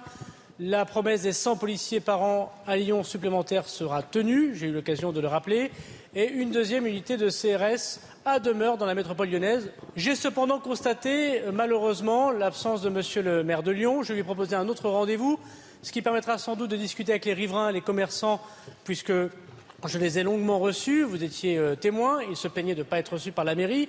J'imagine que cette difficulté sera résolue au mois de septembre prochain, en expliquant à Monsieur le maire dans un courrier public que les caméras de vidéoprotection en plus, la police municipale qui baisse en effectif euh, à Lyon, qui pourrait être recrutée davantage, le droit de préemption des commerces, les arrêtés anti-rassemblement, le fait que Lyon est une des seules villes de France où la police nationale n'est pas la main sur les caméras de vidéoprotection sont de la compétence du maire et nous aideraient à être plus efficace pour nos concitoyens. J'ai bien peur cependant que l'idéologie, la phrase est la bonne, c'est ce qui empêche parfois les gens de réfléchir par eux-mêmes. Dominique de Montvalon, euh, on le voit, Gérald Darmanin, qui a mis la pression hier dans une lettre au maire de Lyon et aujourd'hui de nouveau euh, à l'Assemblée, parce que finalement, dans cette histoire, on voit un ministre de l'Intérieur qui semble vouloir régler la situation et pour l'instant, le maire de Lyon qui fait la sourde oreille semble pas vouloir régler la situation. Il veut entamer le dialogue. Écoutez, ce, qu'on vient d'entendre juste avant avec ce syndicaliste, euh, il en ressort une situation absolument invraisemblable, absolument invraisemblable. Euh, il doit y avoir des, à mon avis, à mon avis, psychologiquement, politiquement. Euh, euh, policièrement, si je puis dire. Toutes les cartes ne sont pas tombées sur la table dans le cadre de, ce, de, l'intervention très intéressante, sincère, euh, poignante presque de, de, ce syndicaliste. Mais il y a au moins une chose qui, qui, qui est incompréhensible pour qui euh, entend ça. Mais comment se fait-il qu'on ne dialogue pas à la mairie de Lyon, quitte à contredire refuse le dialogue même. Pardon Qu'on refuse le dialogue même, carrément. Bah, oui, oui, on peut dire qu'on refuse le dialogue. Alors, par ailleurs, euh, que le ministre de l'Intérieur à la fois par conviction et je sais pas, c'est de la politique aussi, euh, insiste, enfonce le clou et dit euh, les absents l'autre jour, il disait les absents ont toujours tort, s'adressant au maire de Lyon, et, il annonce un rendez-vous fin septembre en disant j'espère que cette fois vous serez là. Mais ça n'attendra, ça n'attendra pas fin septembre et l'arrivée du ministre qui a pris des initiatives, on en a parlé, on peut en reparler, etc. Qu'est-ce qui se passe? Mais qu'est-ce qui se passe? Il faut que le, non mais c'est où que ce soit, on n'a jamais vu ça. que le maire de Lyon, directement ou indirectement, si ça, si ça le froisse, qu'il s'explique sur cette situation. Jean-Christophe Couvier, effectivement, on le sait, les forces de l'ordre le disent, le quotidien est de plus en plus euh, pesant, menaçant parfois quand on est policier municipal et qu'on sent qu'on n'a pas le soutien de son maire et de l'équipe. Moralement, ça rajoute quand même une pression. Bah, il faut trouver le courage d'aller au, boulot tous les jours. Hein. Quand euh, vous entendez mon collègue de la police municipale qui, pleure euh, des, effectifs, qui explique qu'il a juste envie de parler avec son patron, euh, qui explique qu'il trouve tous les jours, tous les policiers trouvent un peu le, on les, le regard des victimes et qu'ils essayent de faire bouger les choses et, qu'en face, bah, il y a le blackout et fin de non-recevoir. Ouais, moi ça m'interpelle et, encore une fois, je me dis peut-être que le maire de Lyon et les Lyonnais ont beaucoup de chance d'avoir des policiers mm. municipaux et nationaux euh, qui, qui, ont envie justement tous les jours de relever les manches et d'aller quand même au turbin, au mastic et toujours d'aider euh, d'aider les, les, les, citoyens. Moi, Lyon, euh, vol violent en 2021 par rapport à 2020, vol violent sans armes plus 36 Violence sexuelle, plus 23%, usage de stupes, plus 38%, coups et blessures volontaires, plus 15%. Et en plus, c'est la ville d'Edalton. Donc je veux dire, mm. le maire, à un moment donné, il va falloir qu'il sorte un petit peu de son écosystème et qu'il arrête de parler aux armes et qu'il parle un peu aux gens et aux policiers municipaux. la formule était jolie. On se retrouve dans un instant, juste après la pause, on parlera du pouvoir d'achat des Français. Quasiment 16h30 sur CNews. On va parler pouvoir d'achat dans un instant, mais tout de suite le point sur l'actualité avec vous, Vincent Fandez. Et à la une, cette séance plus que mouvementée à l'Assemblée nationale. Aujourd'hui, les députés de la France insoumise ont quitté l'hémicycle alors que le garde des Sceaux les invectivait concernant leur réaction au discours d'Emmanuel Macron lors des commémorations de la rafle du Veldiv. Éric Dupont-Moretti qui a d'ailleurs mis dos à dos l'extrême gauche et l'extrême droite. Regardez. Un petit mot euh, à l'extrême gauche. Corbyn, Corbyn, Corbyn, l'apartheid, les mots que vous avez choisis pour commenter le discours du président de la République. Ces mots-là vous collent à la peau. L'extrême droite maintenant que l'on ne peut pas oublier le point de détail de l'histoire du père fondateur, les 17 ou 18 condamnations, mais il est vrai que la justice est laxiste. Et puis, où sont passés Lousteau, où sont passés Lousteau, Châtillon, Pénac, Soral, Dieudonné, Saquenel, où sont-ils cachés dans votre campagne électorale? Voilà la réalité. Et puis il y a tous les autres, tous les démocrates. Bon, mes chers collègues, mes chers collègues, je vous demande de retrouver votre calme. La parole est à... S'il vous plaît. Madame Hans, s'il vous plaît. Terminé la redevance télé, le Sénat a voté la nuit dernière la suppression de la taxe qui était une promesse de campagne d'Emmanuel Macron. Et puis enfin, la sécheresse n'épargne désormais plus aucun département en France. Tout le territoire est touché, y compris l'île de France, alors que 27 départements sont désormais placés en vigilance orange canicule. Il n'y aura donc pas de taxe sur les super profits. L'idée avait déjà été abandonnée euh, par l'Assemblée nationale. Elle est désormais aussi abandonnée par le Sénat. Alors évidemment, l'intergroupe de la NUPS le regrette à l'Assemblée euh, nationale. Christine Pires-Beaune a posé une question là-dessus au gouvernement. Écoutez la réponse de Gabriel Attal, le ministre des Comptes publics. Parce que nous l'avons toujours dit, le fardeau de l'inflation doit être partagé. L'État prend sa part. 46 milliards d'euros qui ont été déployés pour permettre aux Français de gagner plus et de dépenser moins. Et nous l'avons toujours dit, le fardeau, il doit aussi être partagé par les entreprises. Et les entreprises qui le peuvent, et un grand nombre d'entre elles ont commencé à le faire, ont commencé à augmenter les salaires. Pour celles qui ne peuvent pas augmenter les salaires, vous avez voté dans cet hémicycle des outils supplémentaires leur permettant d'apporter un soutien au pouvoir d'achat à leurs salariés. C'est le triplement de la prime de pouvoir d'achat, c'est l'intéressement et la participation. Il y a ensuite des entreprises que vous avez évoquées qui, du fait de la situation de l'inflation, ont vu leurs bénéfices augmenter. Et vous abordez cette question sous l'angle de la justice. Nous considérons que la justice, c'est d'abord l'efficacité. C'est d'abord faire en sorte que les Français voient des progrès dans leur quotidien. Et la réalité, Madame la députée, c'est que les Français préfèrent voir une ligne sur leur facture d'essence baisser dès la rentrée que de voir la ligne du Trésor public augmenter à la fin de l'année. C'est ça la réalité. C'est que le litre d'essence à 1,50€ dès le mois de septembre, grâce à l'effort qui a été annoncé par Total, 500 millions d'euros, c'est plus efficace qu'une taxe dans les poches de l'État. C'est l'effort qui a été consenti par CMA CGM, c'est l'effort qui a été consenti par Engie. Nous continuerons à pousser les entreprises à partager le fardeau de l'inflation. Des annonces ont été faites, d'autres continueront à être faites. C'est ça l'efficacité qu'attendent les Français. Georges Fenech, Gabriel Attal, qui veut aussi rappeler que certaines grosses entreprises comme Total, comme Engie, certes ne sont pas taxées sur leurs super profits, mais ont fait des efforts pour les Français. Oui, c'est un fait. J'entends parfaitement et je, souscris d'ailleurs au discours que vient de tenir, euh, enfin, aux explications que vient de tenir euh, Gabriel Attal et qui ont aussi euh, emporté la majorité du Sénat. Mmh. L'important, c'est effectivement, me semble-t-il, qu'il y ait des baisses immédiates qui sont consenties par, euh, euh, par les opérateurs et, Total notamment, et qui ont tout de suite un impact sur le pouvoir d'achat. Vouloir taxer les super sur le plan de la morale, on comprend bien. Mmh. D'ailleurs, d'autres pays sont engagés dans, mmh. cette, dans cette voie, en Europe. L'Espagne, par exemple. Mais est-ce qu'on raisonne en termes de morale ou en termes d'efficacité économique? Et surtout, surtout, dès lors qu'on entend parler de taxation supplémentaire, c'est toujours un frein supplémentaire pour l'attractivité de notre territoire. C'est l'argument très très fort. Il ne faut pas taxer pour taxer en termes d'équité ou de morale. Il faut voir quelle est l'efficacité économique. je pense que le gouvernement, sur ce plan-là, a fait le bon choix. Jean-Christophe Couvi, on en parlait d'ailleurs euh, mm. hier, c'est vrai que pour les Français, finalement, et là Gabriel Attal a sans doute euh, un bon argument, ce que veulent voir les Français à la fin du mois, c'est quel est concrètement leur pouvoir d'achat, là où ils ont pu économiser, et finalement les aides directes qu'on peut leur transmettre. Il vaut mieux la carotte que le bâton, hein, c'est sûr. Donc, euh, encore une fois, c'est normal, c'est ciblé, on le voit bien on traverse une crise. Après, on fait très attention. Hier, je vous le disais d'ailleurs, euh, pour moi, l'alpha et l'oméga, c'est quand même le salaire. Mm. Voilà, c'est le salaire qui permet de remplir le frigo, c'est le salaire qui permet euh, de faire des projections de vie.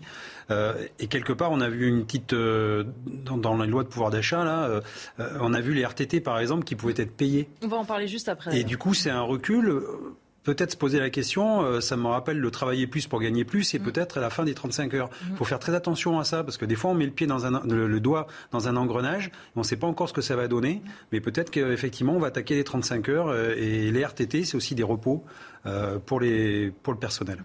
Dominique de Montvalon, sur les super profits, on entend déjà LFI, la NUPS, qui explique que dans des textes qui vont s'y prêter, ils pourraient tenter de remettre cette disposition. Ça va devenir un totem quelque part pour une partie de la gauche? Pour une partie de LFI. Euh, je ne confonds pas la gauche avec euh, la gauche dans sa diversité et dans son histoire avec euh, LFI. écoutez, qu'ils fassent ce qu'ils veulent, ils ont parfaitement le droit. Ils ne sont pas, que je sache, majoritaires. Ils le deviendront peut-être un jour. Ça, c'est aux Français de décider. Enfin, ils sont, ils sont revenus en séance. Oui. c'est quand même, l'événement. Bon, ils ont quitté, ils, ont quitté l'hémicycle, ils sont revenus. Non, euh, je, dois dire, je rejoins Georges Fenech euh, notamment, mais c'est assez. Non seulement les Français veulent voir les, des choses concrètes immédiatement dans, leur porte-monnaie, ou en tout cas euh, que, mais taxer euh, des impôts, des impôts, des taxes, des impôts, des taxes, des impôts, des taxes. Euh, c'est pas le projet présidentiel mm. avec une majorité relative, mais c'est quand même euh, imposant mais c'est pas non plus ce à quoi aspirent les Français. il faut. Alors euh, maintenant, je vais vous dire autre chose. Euh, on ne sait pas du tout euh, où on en sera tous à la fin de l'année. Oui, bien sûr, c'est la grande Ni au début de l'année prochaine. Et je pense que ce qui s'impose là, c'est c'est du bon sens et du pragmatisme. C'est pas c'est pas une dérobate d'employer ces mots-là. On verra, on verra ce qu'il en est. Vous m'avez euh, donné une transition parce que justement on va parler maintenant des RTT avec cette possibilité désormais de convertir ces RTT euh, en argent. Alors est-ce une bonne solution? Est-ce la fin d'ailleurs des 35 heures? Comme vous le disiez, je vous propose d'écouter euh, ce sujet. Il est signé Corentin Brio. C'est depuis le 1er janvier 2002 que l'on parle de réduction de temps de travail ou de RTT au sein des entreprises en France. Mise en place par Martine Aubry et le gouvernement Lionel Jospin, ces RTT s'inscrivent dans l'historique réforme des 35 heures. Le projet est simple, réduire la durée hebdomadaire du travail de 39 heures à 35 heures. Si l'entreprise planifie des semaines de 39 heures, Les heures supplémentaires effectuées par le salarié sont cumulées pour être utilisées sous forme de demi-journée ou de journée complète de repos. Avec cette compensation, deux objectifs se dégagent selon le gouvernement de l'époque. Tout d'abord, permettre de créer des emplois pour lutter contre le chômage par le partage du travail. Mais la mesure apporte également du temps libre aux travailleurs, susceptible donc d'améliorer les conditions de vie et de santé de l'employé, mais aussi les conditions de vie de sa famille. Si les entreprises ont donc la possibilité d'aller au-delà des 35 heures, le Code du travail fixe tout de même la durée maximale à 48 heures par semaine. Jean-Christophe Couvi, vous le disiez avant ce reportage, on peut voir ça de deux manières. Manière plutôt positive, optimiste, ça permet d'avoir plus à la fin du mois. Le pessimisme ou la version un peu négative, c'est que c'est la fin des 35 heures et que d'une certaine façon d'organiser le travail aussi. Oui, alors c'est marrant, c'est un, peu antinomique, c'est-à-dire qu'on veut le plein emploi et en même temps on permet de mm. travailler plus, donc peut-être de moins recruter. Donc euh, il faut voir aussi des fois les, côtés négatifs. Euh, on a un CET, beaucoup dans, les entreprises, ah, dans les dans, temps. Voilà, quand épargne temps, on peut économiser effectivement des jours de temps en temps pour les convertir en points retraite. On peut se les faire payer aussi. Enfin, après les RTT, attention, euh, c'est pareil c'est des acquis sociaux. Et j'ai toujours du mal, euh, quand on a des acquis sociaux, alors oui, je suis syndicaliste, des fois je me, je fais pas des, combats d'arrière-garde, mais c'est vrai que des fois on se dit attention, les acquis sociaux, faut pas les perdre comme ça sur un coup de dé. Faut bien euh, justement en parler un peu avec les partenaires sociaux. Euh, si c'est peut-être juste une petite parenthèse pour gagner un peu de pouvoir d'achat, oui. Mais si c'est du long terme et qu'effectivement ça va annoncer la fin des 35 heures, bah attention, on met les doigts. Les RTT, encore une fois, c'est aussi de partir, de consommer quelque part, hein, de passer du temps en famille, de passer du temps avec ses, enfants, ses proches. Euh, on a besoin aussi de ce lien social, ce lien familial. Et les RTT, ben voilà, ça, c'est encore une fois, ça met du lien dans la société. Attention à pas tout perdre euh, pour des idéologies justement économiques. Georges Fenech, c'est une progression ou une régression cette mesure? Vous savez, je vais peut-être vous surprendre, mais j'ai toujours pensé que ces 35 heures, ça avait été une erreur monumentale. Vous n'êtes pas le seul à le penser. Voilà. Ah, donc je vous surprends la classe politique. Non, non, pas vraiment. Je, dois dire. je pense que ça fait beaucoup de mal au pays sur un plan économique et notamment la question de l'hôpital où ça a eu un impact considérable. C'est tout ce que j'ai à dire. Moi, je pense que travailler plus, gagner plus, dans une situation où on est dans une crise économique mondiale, crise financière, crise économique, où on a un besoin de croissance, il faut valoriser le travail sous toutes ses formes. Dominique de Montvalon, effectivement, ce que disait Jean-Christophe Couvi, c'est qu'on veut viser le plein emploi, mais si on encourage chacun euh, à travailler plus, à un moment donné, on ne recrute pas. On n'en est pas là. Hein. On n'en est pas du tout là. Hein. C'est une menace, c'est un risque ou une menace euh, qui. Non, ce qui me frappe dans ce que vous. Je dis ça. Euh, ce qui me frappe dans ce que vous avez dit, c'est qu'effectivement, l'abandon de facto des 35 heures ne peut pas se faire, euh, ne peut pas se faire en douce. Euh, j'entends, euh, enfin c'est comme ça que j'ai entendu votre propos, c'est-à-dire qu'il y a des conséquences politiques, sociales et structurelles des 35 heures qui doivent être reconsidérées si jamais la France tournait le dos aux, 35 heures pour ceux, pour ceux qui, qui avaient droit aux 35 heures. Alors ça, c'est un point. Et l'autre point, que, ma conviction, c'est que on n'est plus du tout dans le monde des 35 heures. Le monde des 35 heures, quand on en parle, euh, ça ne, vous vise en rien. Mhm. Mais quand, quand on en parle, ça, me fait sourire. Je, me dis, mais c'était un monde incroyable. C'était un monde incroyable. C'était Dominique Strauss-Kahn qui avait inventé, qui avait inventé la, la une situation extraordinaire qu'il n'a pas été amené après à pouvoir porter lui-même, qu'il a tenté de passer à Martine Aubry, enfin bref, et à, la demande ferme de Lionel Jospin, euh, euh, à la demande ferme et forte de Lionel Jospin, elle l'a repris. Euh, mais c'est oublions, oublions, c'est juste pour situer le contexte qui, qui, date de très longtemps. Hein. Mais Aujourd'hui, on n'est plus du tout, me semble-t-il, dans une situation où euh, l'idée, les 35 heures doivent être un objectif, doivent être une réalité, doivent être, une, euh, doivent être euh, notre phare. alors, il ne s'agit pas de faire, vous l'avez dit, de façon un peu polémique, mais c'est normal. Il ne s'agit pas de faire travailler les gens 48 heures. Mm-hmm. ils n'arrivent plus à, avoir une vie de famille ni quoi que ce soit. Mais quand même, moi, je pense personnellement que les. Mais, mais ça n'en regarde que moi, j'étais minoritaire à l'époque, je pense que les 35 heures, c'est une erreur historique. Mais, mais bon, peu importe, euh, c'est comme ça. Ça a été la, la réalité. ne pas faire disparaître les 35 heures dans ce qu'il en reste encore en douce, je le répète, mhm. mais par ailleurs, l'objectif, c'est de se tourner dans l'autre direction, c'est-à-dire faire en sorte que tous ceux qui le veulent et qui sont formés puissent travailler. Hein, euh, L'idée, l'idée du plein emploi est intéressante. Plein emploi, ça ne veut pas dire euh, ne plus avoir de loisirs, ne plus avoir de vie de famille, ni, quoi que ce soit. Mais c'est, quand même une, un renversement idéologique absolument complet par rapport à l'époque Jospin, Strauss-Kahn et, et, même Martine Aubry. Bon voilà, il faut que, il faut que, mais bon, vous avez plaidé subtilement et efficacement, mais, euh, enfin efficacement, j'en sais rien, mais subtilement. Non, mais je vous ai entendu quand même. Hein. C'est normal. En fait, on est tombé dans le libéralisme, en mondialisation, libéralisme, donc individualisation aussi, c'est-à-dire qu'on pense qu'à soi. On voit bien actuellement que d'ailleurs il y a beaucoup de. Et ouais, mais j'aime bien le collectif, euh, l'esprit de bande et, et voilà. Et d'ailleurs la société est en, perdition par rapport à ça. on est beaucoup plus individualiste que collectif. Et donc euh, quand, on a euh, effectivement cette manne de 35 heures avec du temps libre, etc., on peut le passer avec ses enfants dans des clubs de sport, on peut mmh. faire de l'associatif, enfin, on peut apporter beaucoup, beaucoup de choses aussi euh, à la société. Et, effectivement, euh, regardez, depuis la Covid, il y a plein de pans de, dans le monde du travail où il y a un désert, c'est-à-dire, regardez par exemple dans les restaurants, mmh. on ne trouve plus personne pour y travailler parce que les, gens se sont dit, mais attendez, mais moi j'ai du temps libre ben, j'ai plus envie de bosser euh, pour un SMIC, pour 1000 pour 1300 euros, jusqu'à minuit du soir, plus voir mes gamins, etc.